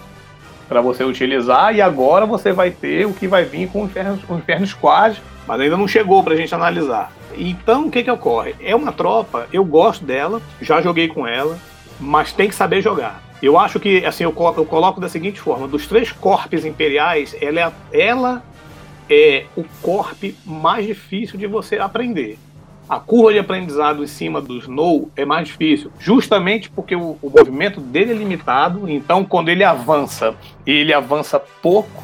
Se ele vem, o Claudino botou, colocou bem colocado. Se você vem com um flame, ele vira alvo. E ele, no fator defesa, ele é um corpo comum, como qualquer, qualquer um dos outros. Ele defende vermelho sem conversão. Então, quer dizer, tem que saber jogar com ele, entendeu? Gosto muito né? E eu recomendo quem, quem nunca jogou jogar com ele para ver como funciona. Mas não se frustrem se você jogar e não tiver um bom resultado, porque ele não é fácil de jogar. Entendeu? Ele é difícil. O Stormtrooper é mais versátil. Você tem mais coisa para fazer com ele em função da, do posicionamento que você tem com ele lá. Ele andar dois faz uma diferença muito grande no jogo. A gente tem uma leve impressão de que o cara anda um e ele anda pouco. Mas no caso do Snowtrooper, que ele tem essa habilidade de atacar Não, de longe, de graça, compensa. se você comparar um Stormtrooper que vai andar dois e atacar, e se você colocar um Snowtrooper do lado, andar duas vezes e atacar, o Snowtrooper vai andar mais. Bom, pessoal, então essas são as considerações que eu tenho a fazer sobre o Snowtrooper, né? E, mas como o nosso podcast, né, sempre a gente tem feito, é importante colocar aqui também a fraqueza, né, o counter dessa unidade. E para isso, né, nós temos aqui o nosso maior algoz aqui dos rebeldes, que é o Caio, né? Então, Caio, conta pra gente aí como é que você aniquila esse pessoal aí. Só puxar aqui uh, uma coisa que eu queria salientar. É de grandíssima importância que vocês não tenham medo de usar a miniatura, não curti ela na primeira vez. Porque, por exemplo, eu comprei o Snow Trooper, usei, na, na primeira vez que eu usei, eu olhei e falei, Jesus, por que, que eu comprei isso? Porque realmente é uma mini difícil de jogar. É um negócio assim que às vezes você não está preparado para jogar com o estilo da mini, porque ela é devagar se você for pensando dessa forma, mas ela é muito boa quando você pega o estilo de jogo com ela. Então, isso é muito importante, galera. Pega a mini sem preconceito da, de, de achar que ela é difícil e tal. Porque sempre. É, cada mini tem a sua dificuldade. Então, aprende, se você aprender a jogar com ela, você vai ver que a, cada miniatura é divertida. Vou falar como jogar contra, mas tem que falar como eu vejo o pessoal jogando. O Snow Trooper, as pessoas vão procurar andar onde tem heavy cover, entende? Tendencialmente deixar atrás de um, de um ATST, procurar uma barricada, mesmo com arma de íon. Eles vão tentar muito mais que o Stormtrooper avançar, mas avançar de uma maneira onde ele tenha heavy cover. Um pouco diferente do, do Stormtrooper, se você tem unidades que tem shape shooter, um piercing, essa unidade, como o sniper novamente, vai ser a unidade que vai dar mais dor de cabeça, né, para esse pessoal. E no caso do tanque, né, que o Tenkai falou a, a, a, estratégia, mas o dano que entra no tanque atinge o, o Snowtrooper, né? Então, unidades com impacto, se tiver impacto e piercing, né, como Chewbacca, que eu vou citar, são excelentes contra essa estratégia. Acho que o cara vai ficar com raiva, mas é a realidade, é a realidade. Aceito, aceito. vamos fazer um bingo, vamos fazer um bingo do podcast. Toda vez que eu falar do meu primo e o, e o cara falar do. do Mas sei que é a realidade, é a realidade. Então, essas, é, essas são as, as dicas. Também, se você tem, por exemplo, a Air Speeder, que ela tem uma, uma linha de visão que pode ignorar o cover. Muita, acho que na partida passada que eu joguei com o Claudino, a Air Speeder chegou a atacar os Snows dele porque ela tem uma linha de visão né, mais próxima que ignora o heavy cover. E isso é muito bom contra, contra essa unidade. Porque a maior parte dos jogadores, como eu, como eu avisei, vão procurar heavy cover. Mesmo andando um, né? Principalmente andando um. Eles vão lá no terreno difícil, às vezes dá cover. Então é essa minha, minha dica aí. É Shooter e Pierce aí. Boa, eu concordo com o Caio aí. É, é igual o Trooper, né? Ela tem as mesmas características do Stormtrooper, então acaba que o que é usado contra o Storm é usado contra ela, né? A diferença é que se o cara souber aproveitar, igual o Caio falou aí, deu exemplo jogando com o Luca, que aproveitou o terreno difícil, aproveitar essas situações de, dessa unidade, né? Ah, eu tenho uma... E eu acho que ela, ela é excelente para cumprir o objetivo. Para mim, é a melhor unidade para cumprir o objetivo justamente por causa da, da economia de ações dela. Ela sempre vai andar e vai atirar. É, sempre. No, porque... no fator aí de, de cauterar, como ela é uma tropa que anda pouco, eu acho que posicionamento também cautera ela, porque como, como ela anda pouco, apesar de que com duas ações ela pode andar bem, né? Mas é incomum você estar tá o tempo todo livre, desimpedido no jogo, né? Você sofre ataques, sofre é. supressão, em terreno difícil. Então, o alcance dela é um alcance padrão, 1 a 3.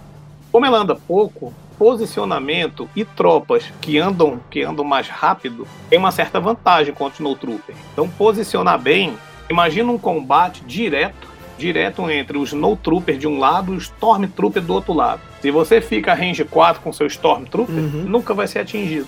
E você vai atirar com seu, com seu DLT, porque ele ataca a range 4, entendeu? Mesmo que não é um ataque é, completo da tropa inteira, né, ele vai tomar esse dano enquanto o Snow vai estar tentando chegar para poder se colocar em condições de, de tiro.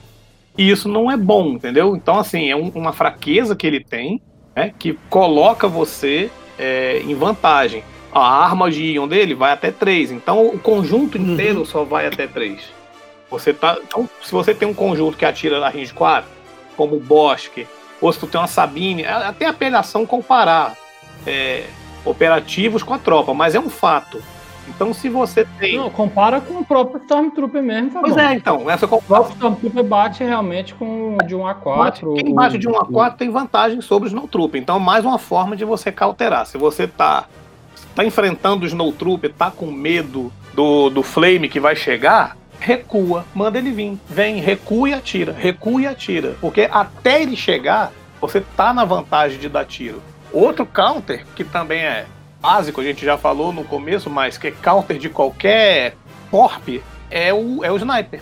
O sniper dá na cabeça ali em três rodadas ele acaba com essa tropa, porque ele aguenta até cinco. Você pode ter até cinco, não, até seis personagens, né? O pesado mais um. Se você for bem sucedido nos seus tiros e passar todos os seus danos, se ele não defender, vai cair dois de cada vez. Em três rodadas acabou a tropa. Então, o- e o que que o sniper faz? Atira de longe, certo? Então é mais um counter além daqueles que o Caio colocou. Só isso que eu queria acrescentar aí, beleza, galera?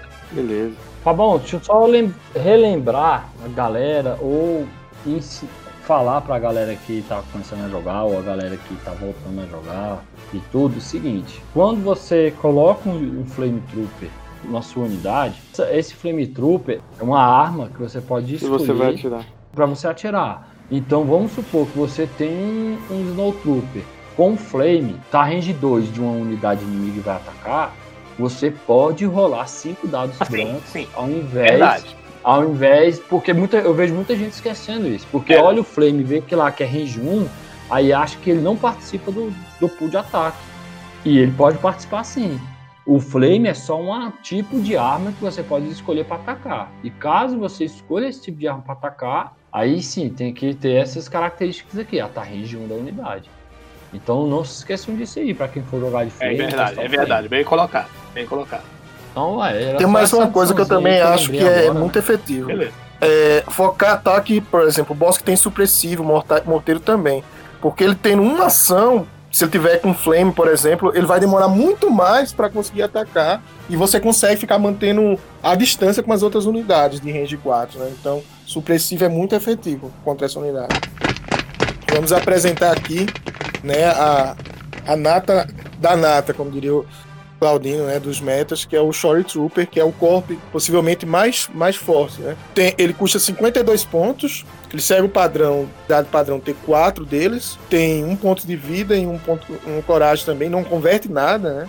Tem dado vermelho de defesa, desarmado e o blaster padrão é dado preto, um dado. Ele tem a mesma habilidade, ele tem uma habilidade chamada, na verdade, diferente, Target 1, né?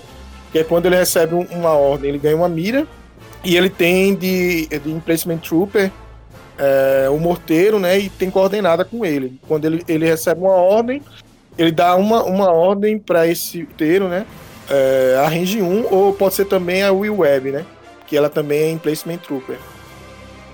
Queria fazer só um comentário que achei engraçado que eu vi num vídeo. E eu quero trazer pra todo mundo que o Shore Trooper é o clone Trooper que foi se aposentar na praia. É isso aí, galera. É verdade. É, é pena que o plano de aposentadoria deles Foi, foi. Não, aguento- não tava, não- é, o plano de aposentadoria dele não, não cobria uma estrela da morte. É, o Tark Halo falou que né, temos que acabar com a Previdência, fazer um cortezinho aqui na Previdência. Pois é, mas são cartas, é porque são cartas bem parecidas, se vocês vão pegar pra ver, o Clone Phase 1 é a me... são, tem co- coisas parecidíssimas com o Shore Trooper. Inclusive o É, custo, né? exatamente. E não sei se foi tu que me falou, TK, tu que é o conhecedor dos trópicos aí, tu me que falou que os Short Troopers são clone mesmo, né? Os clones remanescentes. Realmente existe essa ideia de que. Não, não é oficial, parece que é mais parte de é, especulações, mas os Short Troopers têm a possibilidade de ser clones que realmente, após o seu grande período de, tra de, de trabalho para a República e pós-Império, acabaram podendo é, ficar, né? Tirar as suas aposentadoria, entre aspas, continuando a servir o Império, no posto de Skerry. Cara, é, os caras são os troopers do Caribe, né? Estão é. na praia, na tranquilidade. É. É isso aí. É. é. eu só quero fazer um comentário, um comentário dessa habilidade aqui dele, que é o coordenado, né, de Placement Trooper. Fabão, hum. eu e tu, que eu sei que tu curte muito jogar de web, tu tá ligado que ele pode dar essa ordem, uhum. retransmitir essa é, ordem pro web. Ia... Ah, é? É, eu te é, bom demais. Placement Trooper. Então, se tu colocar ele e o Placement Trooper, o web tiver a range 1 dele, assim que ele receber uma ordem, tu ó, manda pro teu web lá segurar a porrada. Pô, legal. Ó, ó, olha o combozinho bacana aí, hein? Bom, bom demais. E eu sempre boto o meu Normalmente eu jogo no meu time atual, sempre tem um E-Web, sempre tem um Shore. Um de cada. E tem também o morteiro. Eu uso normalmente o morteiro junto com o E-Web para contenção. Eles ficam, dependendo do objetivo, ou eu posiciono, ou eu posiciono eles no, no range de um dos objetivos, se for uma caixa, se for um terminal, é no alcance para poder su, né, suprimir ali, né, saturar aquele terreno. E os shorts estão sempre perto, então isso é bom. Eu não sabia disso, não. Isso é uma, uma, uma coisa boa aí. É, tá bom. Aqui a gente tenta sempre espalhar maldade. Beleza. Então deixa, deixa eu aproveitar, já que eu já comecei, então. Deixa eu, eu falar desse uhum. camarada aqui, a minha experiência aqui, porque eu jogo, tem pouco tempo que eu tenho a miniatura, né? Eu joguei poucas vezes, mas eh, o Shoy Trooper é um corp que entra no meu time sempre. Sempre vai entrar pelo menos um porque ele é o primeiro de tudo, ele é o corp mais forte do Império, porque ele já tem um upgrade no tiro dele que deixa de atirar com um branco para atirar com preto, e isso faz uma grande diferença. E ele traz o morteiro, que é uma peça estratégica. Você pode usar ou não. Importante pro, pro pessoal aqui saber que não é obrigatório. E uma vez que você usar o morteiro no jogo, o morteiro sozinho conta como um corp. Então, aquele requisito mínimo de ter três corpos no jogo, com essa unidade Shore Trooper, se você usar ela full, você já matou dois dos três pontos. Então, o Shore tem uma, uma posição estratégica no Legion, no modo geral, para o jogador imperial, de que se você quiser montar um time com pouco corp, ele é ideal para entrar no jogo, porque com um dele mais o, o seu emplacement, já tem dois dos três pontos que você precisa co cobrir. Sendo que o morteiro, ele puro, custa 36 pontos.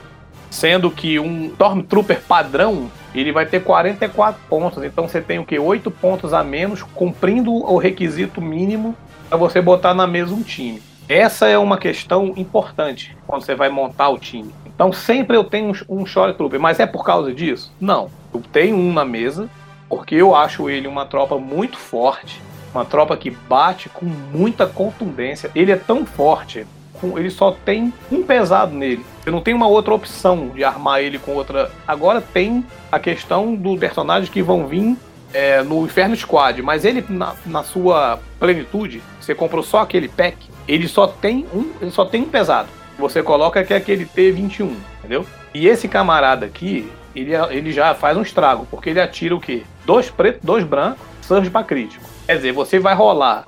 Se você atacando com a tropa inteira, você vai jogar seis dados pretos e dois dados brancos, convertendo surge para crítico. É muito forte.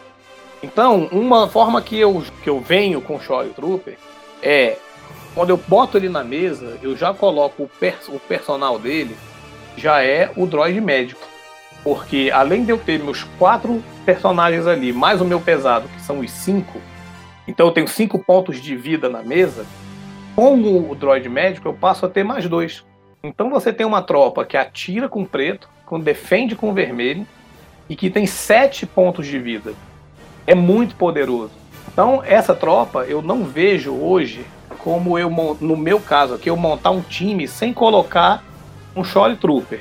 Agora, literalmente, você paga o preço, porque ela é uma tropa cara. Então, nessa montagem, você colocando o droid médico e colocando o pesado, ele fica com 103 pontos. Um DT montado ali no básico dele dá 116, para vocês terem uma ideia. E é uma tropa especial. Então, ele custa caro, mas é uma tropa muito forte. É assim, é uma tropa que você pode andar com ela para frente, pode atirar, pode para dentro, move dois, anda com dois, né? Que é o único que anda com um aqui no caso é o Snow, né? E bom, tem um, um slot de training que os outros não têm, basicamente, certo? Eles têm guia e granada. E aí no slot de Isso, tem que esperar o capitão pra ganhar esse slot. isso, exatamente. E esse slot faz total diferença, total diferença, porque aí vai da sua estratégia. Põe um duck and cover para você ter uma defesa melhor, caminhar e dar uma supressão ali para você poder ganhar um cover e depois se retirar e tal. É, você pode usar um endurance, entendeu? Alguma coisa assim. Então você vai ter uma diversidade muito grande no momento em que você tem um slot de training num corp, você tem inúmeras situações para você usar esse cara. Realmente são os clones mesmo, viu? Eu tava revendo aqui. Eles custam exatamente a mesma coisa que o Clone Trooper fase 1. Aí, ó. Exatamente, 52 pontos. Então, TK, essa tua teoria é verdade. caras são clones. É um clone. Bom, e é isso. E eu vou te falar uma coisa, Fabão. Sim. Eu monto ele praticamente igual tu aí. Sempre meto um droid médico pra poder manter, porque essa arma pesada dele é dois pretos e dois brancos. É muito É uma forte, arma é. muito boa, porque é o seguinte, tu com um líder e essa arma são três pretos e dois brancos, bate muito, velho. Bate mais do que Stormtrooper. No entanto, que hoje o meta, por isso que você não acha Stormtrooper hoje, né? No dia que esse programa está sendo gravado, em setembro aqui, Uhum. 2020, você não tá achando Shore Trooper Não acha. em canto Não nenhum, acha. em canto Eu queria uma- É. Trooper virou, virou pé de virou, virou, virou pé de cobra. Não acho, É verdade. não acho. Eu queria outra tropa para poder até É, tentar jogar com duas ou e pintar também. Não acha. É, eu pensei, não, Black Friday eu compro, vacilei, devia ter comprado antes. E assim, o meta que a galera tá usando, eu não gosto muito de falar de meta porque né? varia muito do, né? Sim. Três? É, a galera, não, a galera tá usando três Shore. Ei, São três também. Porque a regra é o seguinte: você só pode colocar um morteiro para cada short É verdade. que você tem na lista. Então, se o cara quer meter três morteiros para fazer uma linha defensiva de supressão, que funciona, eu consigo fazer isso com um morteiro e um, e um Bosca. Agora, tu imagina com três morteiros, o- só que custando 36 pontos cada um. E aí o cara coloca uma linha de com três morteiros e três Shore Trooper batendo um absurdo, só que eles colocam esse Shore Trooper limpo, só com arma pesada. Porque é muito ponto. 88 Porque pontos o- se você vier com ele puro, tá? Purinho. É O Shore 84. purinho com. O Shore purinho tá em 52 e o, e o Morteiro com 36. Então, para cada conjunto, 88 pontos. Ah, tá, não, mas eu tô falando já com arma pesada. Não, aí fica bem mais caro. Aí, Aí fica 90, 120 pontos cada. 120 pontos, dá quase a metade É. do time, 360 pontos. Mas são seis ativações só aí. É, são seis ativações, E- mas tem, você tem três, ativações e seis tropas que bate, bate, E, ó, bate, e sem, mas perde, Então é meio que vale, é meio que vale. perde um Não pouco a é- mobilidade, não né? é- Porque os, os morteiros estão ali para ficar parado, né? Quando ele move, ele não É, faz nada. então, é, com, igual eu falo de novo, né? Como o jogo é cumprir objetivo e com, com a chegada dos objetivos novos, é, a gente tem que repensar, né? E os objetivos novos é, é, é movimentação. Só que o range dessa, desse morteiro é absurdo, né, Fabão? É Uhum. range 3 e Não, 4, sim, é né? muito bom. Bom, pessoal, então por essas razões aí que eu coloquei, eu gosto muito dessa tropa. Acho ela uma tropa muito forte. É uma tropa que movimenta muito, bate com, a- com muita força. Tem um poder de defesa legal quando você coloca o droid, entendeu? E, e é o seguinte, né? E ele te dá a possibilidade de usar o morteiro ou não. Então, meu pensamento é de que é uma tropa que vale muito a pena você ter pelo menos uma no, no jogo.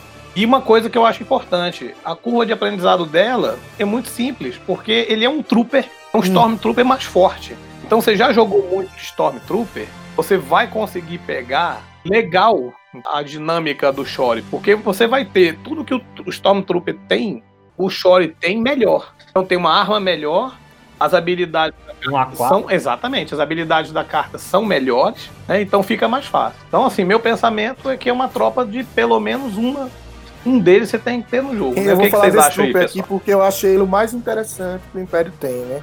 Por exemplo, um Gear, eu já vi gente fazendo isso, eles colocam um Recon Intel nele.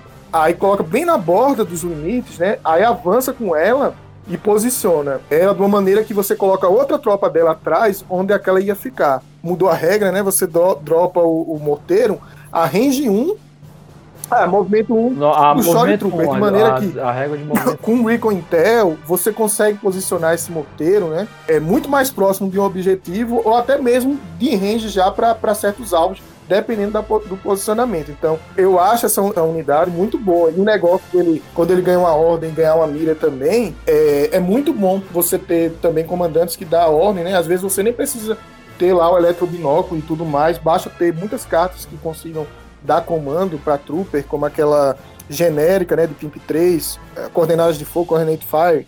E essas coisas assim, eu acho a unidade extremamente eh, boa mesmo, assim, todos os aspectos, taticamente falando também. É o seguinte, falando e não falando desses novos personagens, Bill Mack e o Gideon Hask, que vão chegar, principalmente o Gideon Hask, né? Eu acho que o Bill Mack ele vai combar bastante com o Snow e o Gideon com o Shore. Porque o Gideon ele tem o coordenada com o Trooper. Então você imagina a cadeia de ordens que vão ser geradas com esse cara. Você pode dar uma ordem para a unidade que esse Gideon Hask tiver, seja ela Esquadrão Inferno, Força Especial ou uma tropa de corpo normal.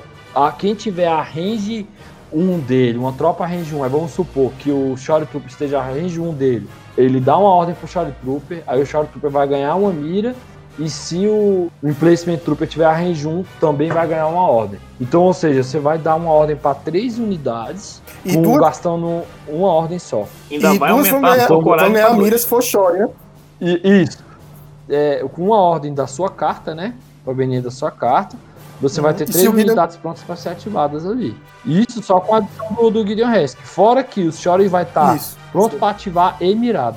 Então, assim, eu acho que o Shore Trooper ele só tem a ganhar mais espaço na mesa e mais espaço no jogo Uhum. com a chegada dessa galera nova aí. E ele abre uma opção, porque até então nós só podíamos ter a opção do, do T21B, da arma pesada, só uma. E com esses dois caras, agora você tem outras opções de jogar de Shore Trooper, né? Não, não vamos falar, muita gente só pode aqui meio que viajar para saber como é que seria, porque não chegou ainda, né? Mas é uma opção boa que a gente vai ter. Pra mim, o que mais me, me intrigou foi justamente esse combozinho, essa reaçãozinha em cadeia de ordem que o Império vai ganhar com esse Gideon Hask, né? E junto com os Shore Troopers. A gente também pode fazer o, o, o jabá aqui do, do nosso técnico de comunicação imperial, né? Que, pô, coloca ele é 10 pontos. Vou escrever pra é- FFG, é denunciando, 13. Então, assim, denunciando, né? É esse bug. Isso tá parecendo até aquele negócio de trabalho infantil. É Como assim? É só tática, é só tática, pô. É, que é malandragem, pô. Vou fazer o quê, pô? Mas aí no caso do no Core, é a única situação que aí eu acho que também dá pra pôr, mas cara, você vai gastar 10 pontos pra botar um, um camarada a mais pra rolar dado. Mas, cara, o droid médico faz muita diferença. E eles estão no mesmo slot, tá né? bom. Mas existe a possibilidade, Não, né? sim. Mas eu tô falando o seguinte, por exemplo, tu tá com um time de 790 pontos. É, aí vale a pena. não né? cabe droid médico. Porque droid médico são 20 É, pontos. 19, né? Entendeu? Caralho, não cabe ponto. Não cabe um Shore Trooper. Não cabe um, um Stormtrooper. Não cabe nada com 10 pontos. Você fica naquele limbo, no limbo dos 10 pontos. Tranquilo. vamos fazer com 10 A gente vai pro. Aí tu, pô, tu vai lá, mete um, um técnico de comunicação. Gente pro trabalho infantil aí. E o do Rebelo parece uma criança mesmo, e é 9 pontos. E Também técnico, vai. É, trabalho infantil Luigi. E eu gosto de usar ele, aí eu, eu sempre falo isso em montagem de lista. O propósito da miniatura, o propósito da unidade. Shore Trooper, a gente falou muito do Snow, eu acho ele muito uma unidade para cumprir objetivo, né? Sim. Eu acho, eu vejo o Storm como uma unidade de suporte, porque é uma unidade barata que se tu colocar um droid médico, que é o nosso, nosso slot mais caro, né, de 20 pontos, 19 na verdade, Sim, Imperial é. Você coloca essas unidades caras em Stormtrooper, não pesa tanto, né? Não, não sobe tanto o custo, igual se colocar num Shore Trooper. Só que o Shore Trooper ele tá lá pra ir bater. Exatamente. Vou aqui causar Full supressão, ofensivo. vou aqui Né? judiar. Então, é por isso que eu já discordo, Fabão, Uhum. do Dokken Cover nele. Sim. É, Porque é o seguinte, o, do, o Dokken Cover, ele só tem coragem 1. Então o Dokken Cover tu vai travar ele. Agora, tu colocar um, um Endurance, Endurance pra é bom. realmente É. não travar ele e fazer com que ele ande e bate, massa. Um outro que eu, eu curto muito colocar nele é tanto o Overwatch Overwatch é quanto o ofensivo e push. Porque o Overwatch você aumenta sua chance de ativar o, o ataque do, do standby a range 3, né? E como ele bate a range 3 e tem a arma que bate a range 4, você para avançar, ganhar posição e ficar segurando o avanço do, do Snowtrooper, de qualquer outra unidade que chega lá, porque ele é uma tropa que mete medo. Eu já derrubei Sabine com dois ataques de, de Shore Trooper inteiro. É se entrar tudo, né? Porque a Sabine, querendo ou não, só tem Uhum. 5 de vida, né? Meu Shore Trooper é full. Ele full, se eu não me engano, são seis pretos e dois brancos, pô. Então, assim, veio muito dado. Aí meu primo tomou três na cara no primeiro ataque. Aí depois ele veio de novo, não ficou no range do Shore Trooper, tomou a segunda e caiu. Aí eu falei assim, falei, caralho, essa unidade aqui, meu amigo, ficou, virou promovida aqui, porque, porra, o cara tirar uma Sabine com dois ataques, pô, é uma unidade que bate. Quando você coloca um, um Overwatch, o cara pensa 10 vezes, pô. Eu, quando eu vejo um Stormtrooper com, com um stand-by, alguma coisa, eu tô nem aí, perde dado Uhum. branco, foda-se. Agora, um Shore Trooper não, pô. Um Trooper mirado, com stand-by, o cara já olha e fala, porra, você já começa a ter um controle de Sim. área, né? Então, é, realmente, tem que ter pelo menos um no campo, tem que ter. O morteiro vai do estilo de jogo. Eu gosto de jogar de morteiro, mas às vezes quando eu tô precisando de ponto eu não coloco. Granada, eu sempre tento colocar no meu Stormtrooper uma granada de fumaça justamente para poder dar esse cover pro Shore Trooper e fazer justamente com que ele avance sem tomar tanto dano. Porque ele vai ganhar o cover da, da, da fumaça. Se ele tiver suprimido, é heavy cover. E heavy cover são dois hits a menos, então isso no meio do mapa ali, ou senão eu jogo uma bombinha de fumaça ele atrás do cover, também é heavy cover. Então ajuda ele a fazer esse avanço para lá na frente ele ter esse controle de área. Então eu, eu sempre falo da função da unidade no, no, no jogo. Né, no teu arma. Então, Shore Trooper dá para cumprir o objetivo? Dá, mas eu acho que você subutiliza ele para isso. Né? Eu acho que o objetivo você mais tem que segurar ali, né, do que você bater ou fazer outra coisa. E Shore Trooper eu acho que não fica legal para isso. Então, ver listas aí com três Shore Troopers e três morteiros, já vi, funciona, mas no meu ver eu acho muita coisa, sacou? Pra, pra cumprir o objetivo fica difícil, porque fica muito caro o custo pra você botar o cara pra cumprir o objetivo. E aí, Tenkai, o que, que tu Hum. acha? Então, cara, tem um pouco até pra falar, até porque eu adquiri os Short Troopers não faz muito tempo. Até um dia que eu, que eu vi o, o Claudino indo enfrentar os clones do Pistolito. Assim, as poucas vezes que eu usei ele, eu usei ele enfrentando alguém uma vez e testei eles várias vezes quando eu tava jogando eu contra eu mesmo, né? E cara, o Short Trooper, eu gostei bastante dela mesmo. Eu não uso a configuração que no caso vocês usam, que é com o droid médico, né? Eu prefiro apostar mais da- no dado preto de mais um Shore Trooper, aí a arma, né? E eu prefiro colocar o droid médico com um grupo de Stormtroopers, né? Tanto que recentemente eu tenho tentado jogar com dois médicos com Stormtroopers normais. Mas eu queria dizer que é uma, é uma mini que faz um estrago muito grande. Muito grande mesmo, porque é uma mini que tanca bastante bala. É, se você souber se movimentar com ela, ela consegue pegar muitas unidades prevenidas é, que já ativaram e tal. É, ela atira muito, é tiro doloroso mesmo. E eu acho que ela veio para compor o, o que faltava, né? No Império, que para mim é você ter alguém que atira com, com arma mais certeira, né? Vamos dizer assim, que um dado preto fortalece o, o time do Império que normalmente estava atirando com branco. Isso aí é bom mesmo. Não só isso, mas o Shore Trooper ele abriu os jogadores de Império que já eram agressivos agressivarem muito mais. Porque, como eu falei, eles avançam bem, eles tancam bem, eles atiram bem. É aquela, aquele grupo de soldados que você vai usar para abrir caminho e com, acabando ou diminuindo o grupo adversário que tiver em volta, né? Então, galera, falamos aí bastante aí do, do poder ofensivo aí do Shory Trooper, né? O quanto ele é importante aqui no pro Império, né? Que é a tropa, é a, o corpo mais forte que a gente tem. Mas sempre nós temos aqui a escória rebelde aqui para nos atrapalhar nos nossos planos de conquista do universo, né? Conquista da galáxia. E aí, seu Caio aí, como é que faz aí para cauterar essa tropa tão poderosa aí? Ela é invencível? Cara, como é que é isso aí? Não é, né? Nesse jogo aqui, todas as, a, as unidades têm fraqueza. Eu penso que a maior fraqueza dela é essa coragem 1, né? Ela é facilmente suprimida e tem poucas coisas no Império que tira, né? Que tira a supressão. E ela vai depender da, da sorte do rally, né? Uma das fraquezas dela é essa. Continua tendo as, as fraquezas das outras unidades, como Garden, né? Shapeshooter Peace, principalmente, né? Porque ignora até mesmo a granada de fumaça. Basicamente é isso. Ela não, ela tem poucas fraquezas. Eu acho que é a unidade que tem menos fraqueza dos corpos aí. Mas basicamente é isso. Contra melee ataque, ela é fraca também, né? Os Town são bem legais, assim, porque ele fica ganhando cover, né? Você conseguir chegar e dar um run né? bem dado nessa tropa também, né? Um Luke, uma Sabine conseguir engajar, é, ela não vai conseguir fazer muita coisa. É isso. Acho que tirando o custo, acho que a única coisa mesmo é realmente essa questão um de coragem, né? Porque não, não importa o quanto você saiba jogar, quando o cara vai fugir do mapa, não tem como.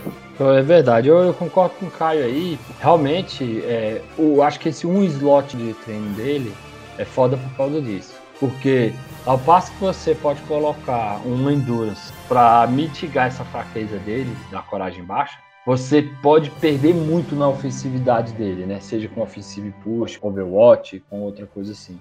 Mas eu concordo que ele é a unidade facilmente suprimida. E Peace, né? Porque o posicionamento com ele já é difícil, né? Porque ele bate muito bem de range 1 a 4.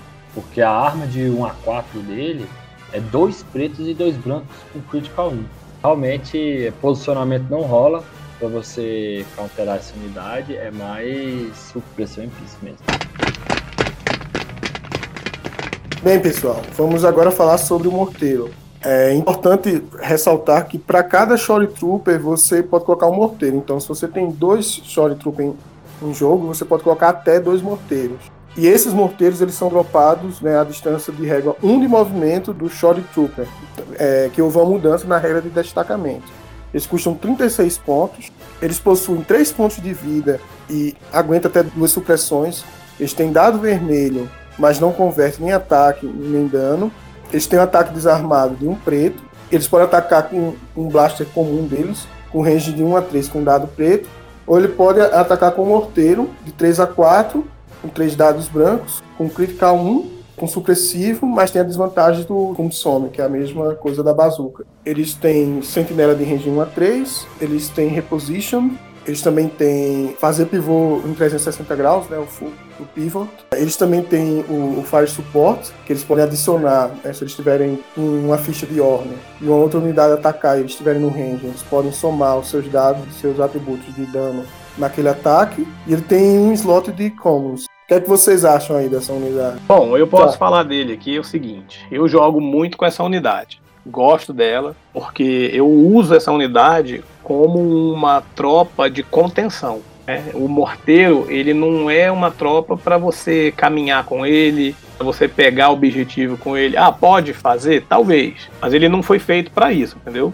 Então, como é que eu trabalho com o morteiro? Ele sempre entra no meu time porque ele é o trooper mais barato de todos. Ele tem 36 de ponto, é, que já é menos do que no caso Stormtrooper, que é 44. Então ele me dá aí 8 pontos de, de folga e a, a, utilidade dele é bem característica. Ele tá no campo de batalha para saturar o terreno inimigo, entendeu? E para dar supressão. Os dados brancos dele não são tão eficientes, né? Então eu uso muito ele, muito ele, combinado inclusive com o E-Web né? Que é uma arma também parada, né? E normalmente eu tento manter, fazer uma linha de contenção combinando essas duas armas. Então, para mim, é um trooper que sempre entra no meu time. Eu gosto muito, é, acho ele muito eficiente para aquilo que ele nasceu. Ele é uma peça para saturar terreno, para manter o cara longe, o cara ficar preocupado de avançar, ele não vai, pode não dar dano, então ele atrapalha muito a questão da supressão. A Fabão, você é o estilo de Imperial tão defensivo, porque o Web e, e esse morteiro, na minha visão, são unidades defensivas. Né? Você controla um terreno, mas elas têm pouca mobilidade, né? Então é um estilo de jogo mais defensivo, né? Não, vou responder. Não é uma questão de estilo de jogo. Não é muito defensivo nem ofensivo. Eu venho estudando Legion no sentido de variação. O Morteiro e agora o E-Web, como nós citamos aqui, ela parada não quer dizer que ela está só defendendo, ele também ataca. Então é o ponto estratégico onde ela fica que importa.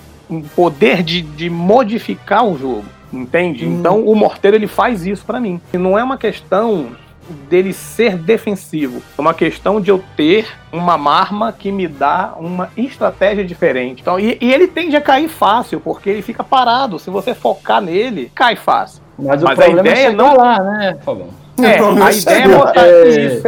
É, essa Porque... ideia é botar ele numa posição em que é. o adversário demore para chegar. Porque o papel dele não é, não é acabar vivo. O papel dele é saturar o inimigo. É, eu penso assim também. Eu acho que essa peça aí, o morteiro, é o que faz o Shore Trooper hoje ser predominante nas listas de Império. Porque eu vou fazer uma breve comparação. Se só pegar o Shore Trooper e comparar com o Veterans do Rebelde, eu prefiro o Veteran. Eu acho o Veteran mais ofensivo. Agora, a metralhadora do, do Veterans eu já não acho tão eficiente e tão boa quanto o Morteiro. Não estou dizendo que o Shore Trooper é ruim. Eu acho uma excelente unidade. Só que eu acho que o que deixa ela melhor ainda é justamente o morteiro. Pode colocar um HQ Uplink só para te facilitar encaixar o Fire Support. Já usei Fire Support, realmente ajuda. Mas ela é uma unidade realmente de controle de área, para permitir o avanço da sua tropa. Por isso que eu acho ela excelente. Nem que não derrube, nem que não dê nenhum dano, mas tu hitou são duas supressões do cara. E duas supressões você já trava. Todo trupe é travado com duas supressões. E é travado de poder entrar em pânico. Ou, dependendo do range que tiver do comandante, de não ter só ter uma ação. E aí o cara com uma ação no meio do mapa ali, perto de um objetivo, ou ele pega um objetivo, ou ele corre, ou ele atira. E se ele atirar, ele vai atirar mirado. Então, assim, a supressão, ela sempre vai mitigar ou o ataque ou a defesa do cara. Então isso é muito bom, né? Eu acho que essa palavra-chave aí, essa keyword aí de supressivo nessa arma ajuda muito, ainda mais por causa do range. O morteiro, eu realmente tenho que falar, dizer que eu usei duas vezes em jogos legítimos, né?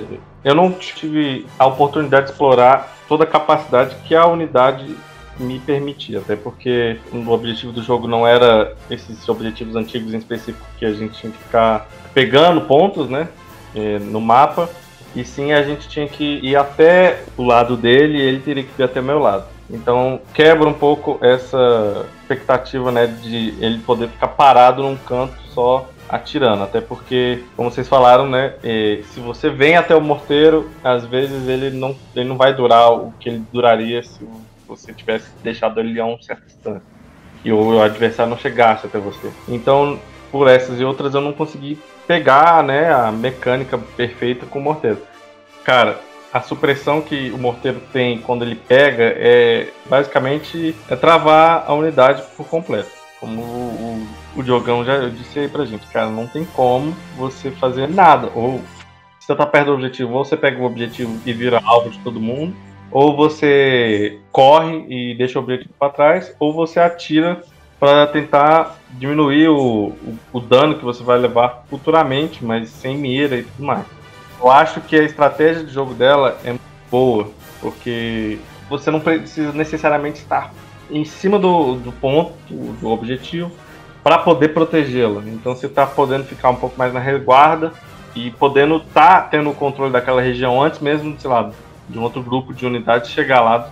Vocês não acham que o morteiro, assim, ele, ele também é bom contra unidades que tem infiltrate, porque ele já consegue suprimir, né? Elas não vão conseguir pegar o objetivo, mesmo dropando avançado, assim. Eu tenho essa sensação.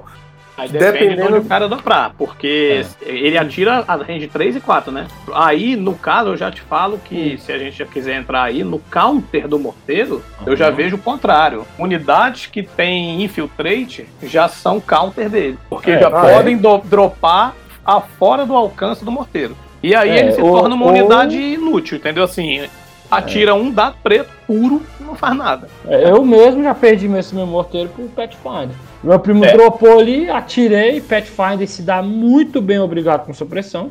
Adiantou de porra nenhuma das duas supressões pra ele lá, não Exatamente. entrou dano. Aí ele usou o, o Dauntless do, do Pathfinder, Pra andar andou mais. de né? graça, mirou, atirou, levou meu morteiro. Então assim, me fudi. Eu, na, primeira eu rodada, na primeira rodada os caras já... É, unidades robustas, mecânicas robustas, ou seja, que tem mais de 6 pontos de vida, são unidades que são boas contra unidades que têm pou- pouca mobilidade, né? Então eu, eu acho unidades mecânicas efetivas, principalmente contra, contra o morteiro, assim. Não, eu acho Talvez- efetivo, cara, só pelo fato delas não receberem supressão. E tem um dano Tem supressão né? e tem arma. Então, assim, É. você rola três brancos. Difícil vir hit. Pode vir. Uhum. Mas aí, tu tá esquecendo que ela tem critical 1. Então, se vir um surgezinho, já vai entrar no. no- Mas eu vejo mais pelo Uhum. fato de não receber supressão. E normalmente, idade mecânica, ela tem um. Anda bom, hein? É, anda É. bem. Bom, né? Você tem razão nisso daí, Caio, que a unidade mecânica que não sofre supressão já tá na vantagem porque essa arma ela foi feita para suprimir, não para, para aniquilar, entendeu? Não para tirar, matar. Mas no caso do morteiro, não precisa, cara, de muita coisa. Basta você entrar no range 2 dele e ele não faz mais nada, entendeu? Então, o principal counter é um posicionamento próximo. complementar aqui, porque assim, vocês estão falando também que dessa questão de posicionamento próximo. Eu lembrar a todo mundo aqui, o sniper, ele é de 1 a 5, ou seja, Uhum. dois snipers em um time que atira no morteiro, possivelmente já elimina o morteiro de jogo. Verdade. De- É. Você atirando e acertando dois de ataque com o primeiro sniper e ele falhando a defesa, ele já perdeu, já perdeu mais da metade. Então, eu queria lembrar que não só quando você consegue se aproximar do morteiro, mas se você tem alguém que atira de 1 a 5, você também já está ganhando em cima do morteiro. Então, não é só a proximidade, a gente tem que lembrar disso, porque o sniper está aí para poder fazer esse tipo de troca, é, trocação de tiro também.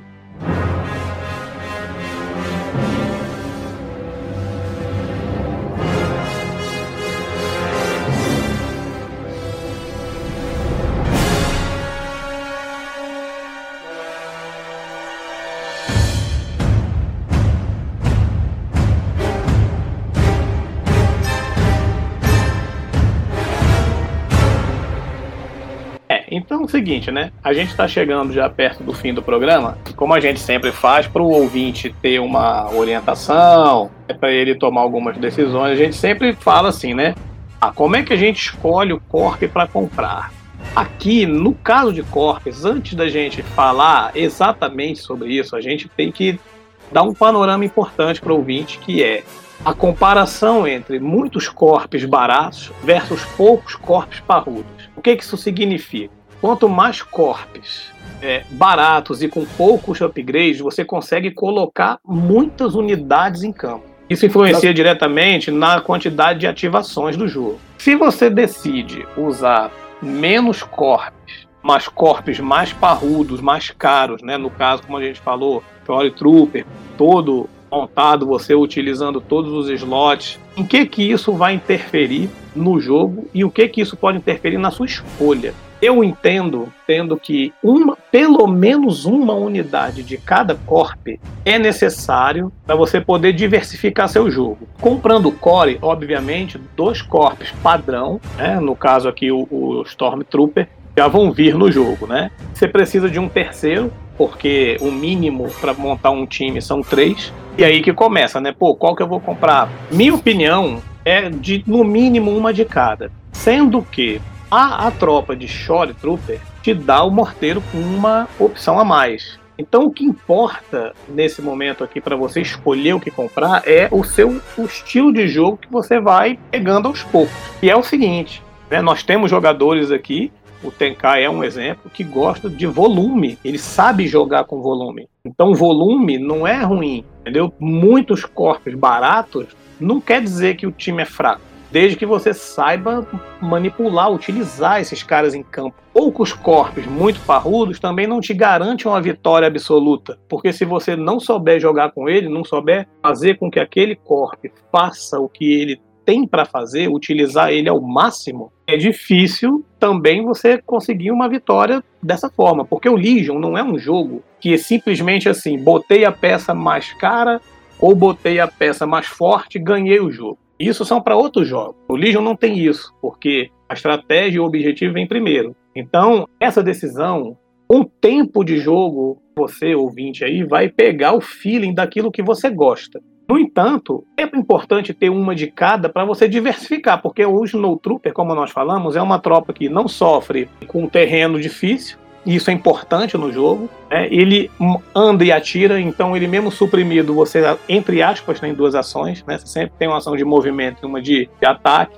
Isso aí, as outras tropas não têm. caso aqui do Shore Trooper, é, ela é muito contundente, atira com preto, muito forte mas ela não joga sozinha. Então, normalmente, a gente tem que ter um robozinho para estar tá ali, né? Usando ali de shield, de vida para ele. Então, assim, é, o que comprar? Na minha opinião, um de cada, um Shore, um Snow e a sua caixa básica, você consegue montar bons times. O que, que você vai fazer no futuro vai depender daquilo que você gostar. Se você gosta de volume, de muita, muito personagem, compre mais corpos padrão. Se você gosta de montar times mais complexos e mais, mais contundentes, Shore Trooper é o indicado. Concordo muito aí com o Fabão.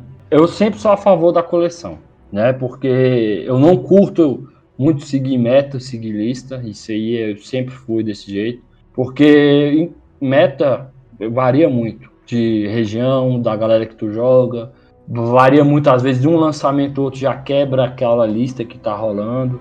É, eu sou a favor da coleção justamente por causa disso, porque ele te dá opções para você se adaptar ao que vier. Eu uso, por exemplo, eu uso, costumo usar Stormtrooper mais para apoio, suporte, expansão de upgrade do Stormtrooper vale muito a pena.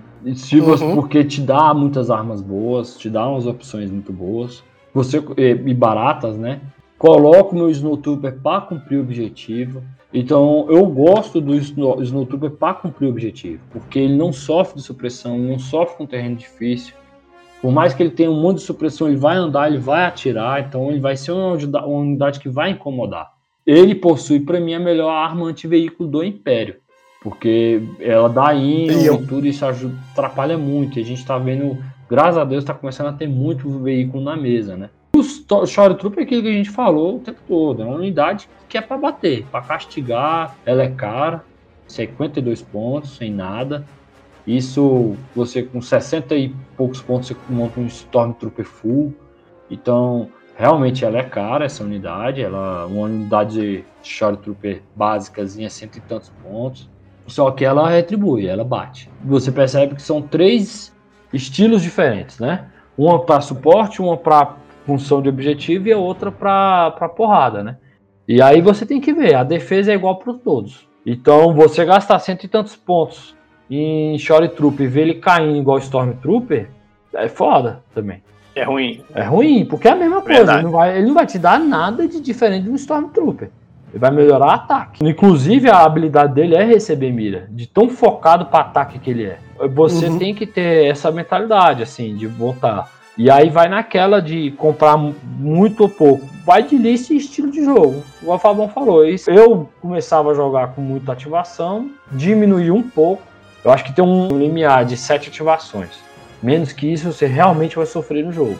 Não quer dizer que vai perder, vai ser um jogo que você tem que dominar e antever muito o espaço, porque você vai ter menos ativação que o cara. E assim que você jogar uma carta de pip menor e te puxar a iniciativa para você, aí você vai ter menos ainda. É Só verdade. que, em contrapartida, quando você ganha essa pontuação, você pode colocar em unidades que batam pesado né? Tipo uma TST, um Vader, um, uma unidade parruda aí.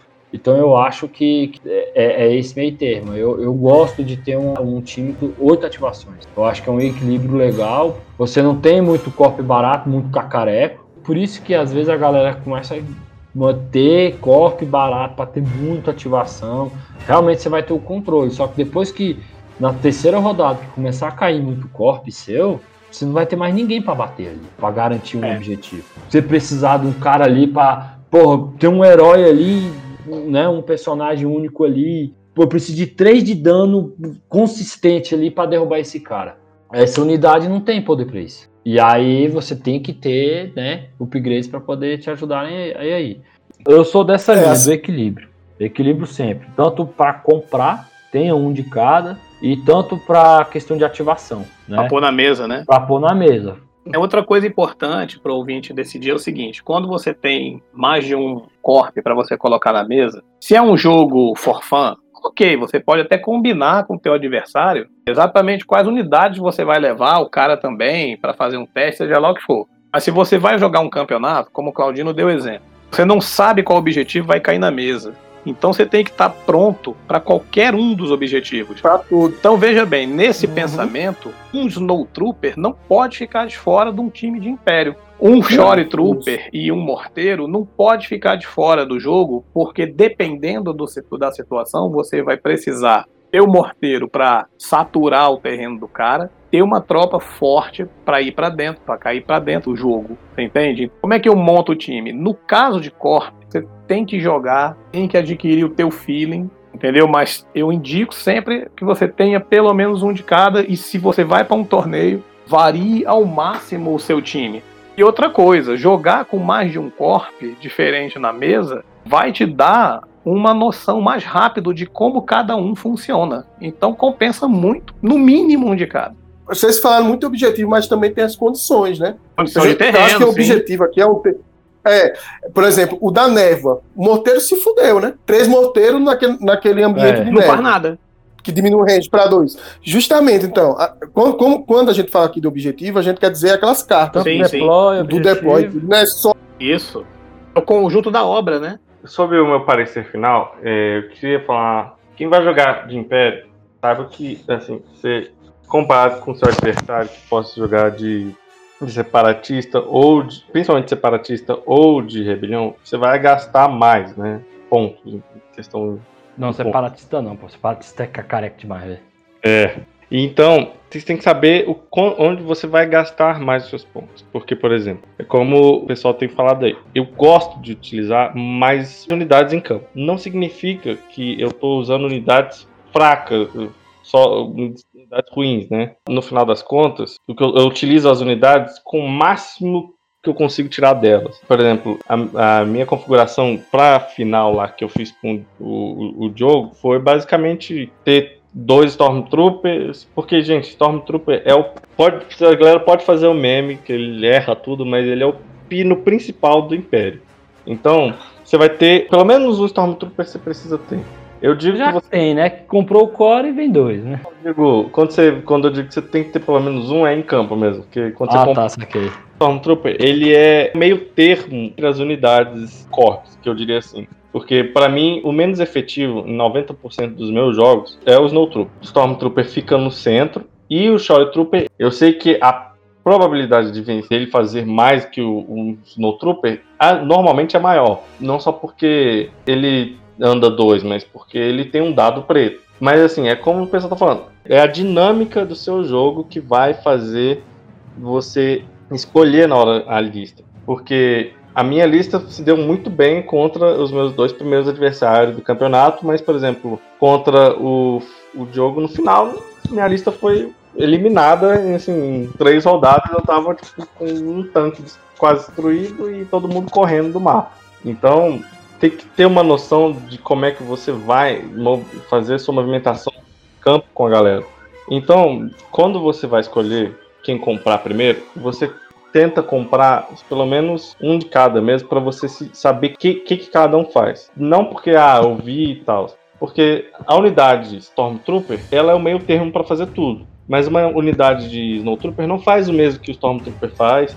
A unidade de Shory Trooper não faz o mesmo que o Snowtrooper faz. Cada um tem um esquema diferenciado para isso. Você vai montando aos poucos, até porque assim, eu fui moldando o meu estilo de jogo depois que eu joguei umas sete partidas, sei lá. Porque aí eu falei, não, o meu estilo de jogo é ter a galera montada de uma forma que eu possa utilizar o máximo de cada um, que cada um vai fazer, vai exercer a sua função bem feita. Então, cara, a gente tem que sempre lembrar outra coisa, que o Legion não é só a mini que tá lá no campo, mas é a sorte dos dados. Você acabou de comprar, sei lá, acabou de comprar o Snowtrooper, que é, normalmente é o que acontece. Você tá acostumado a jogar com o Stormtrooper. Aí você joga ele lá como se você estivesse jogando Stormtrooper. E elas morrem antes mesmo de, sei lá, chegar perto de fazer alguma coisa com alguém.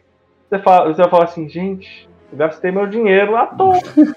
Verdade, acho que, todo mundo, acho que todo mundo sente isso. É. E assim, sendo bem sincero, é o que eu senti quando eu peguei o Short Trooper. Porque eu comprei, joguei umas duas vezes, três vezes com eles, e eu usei eles a caralho. E aí eu falei, gente, eu, gastei 34 pontos numa arma que eu quase não usei, que é aquela arma que vem com, com eles, né?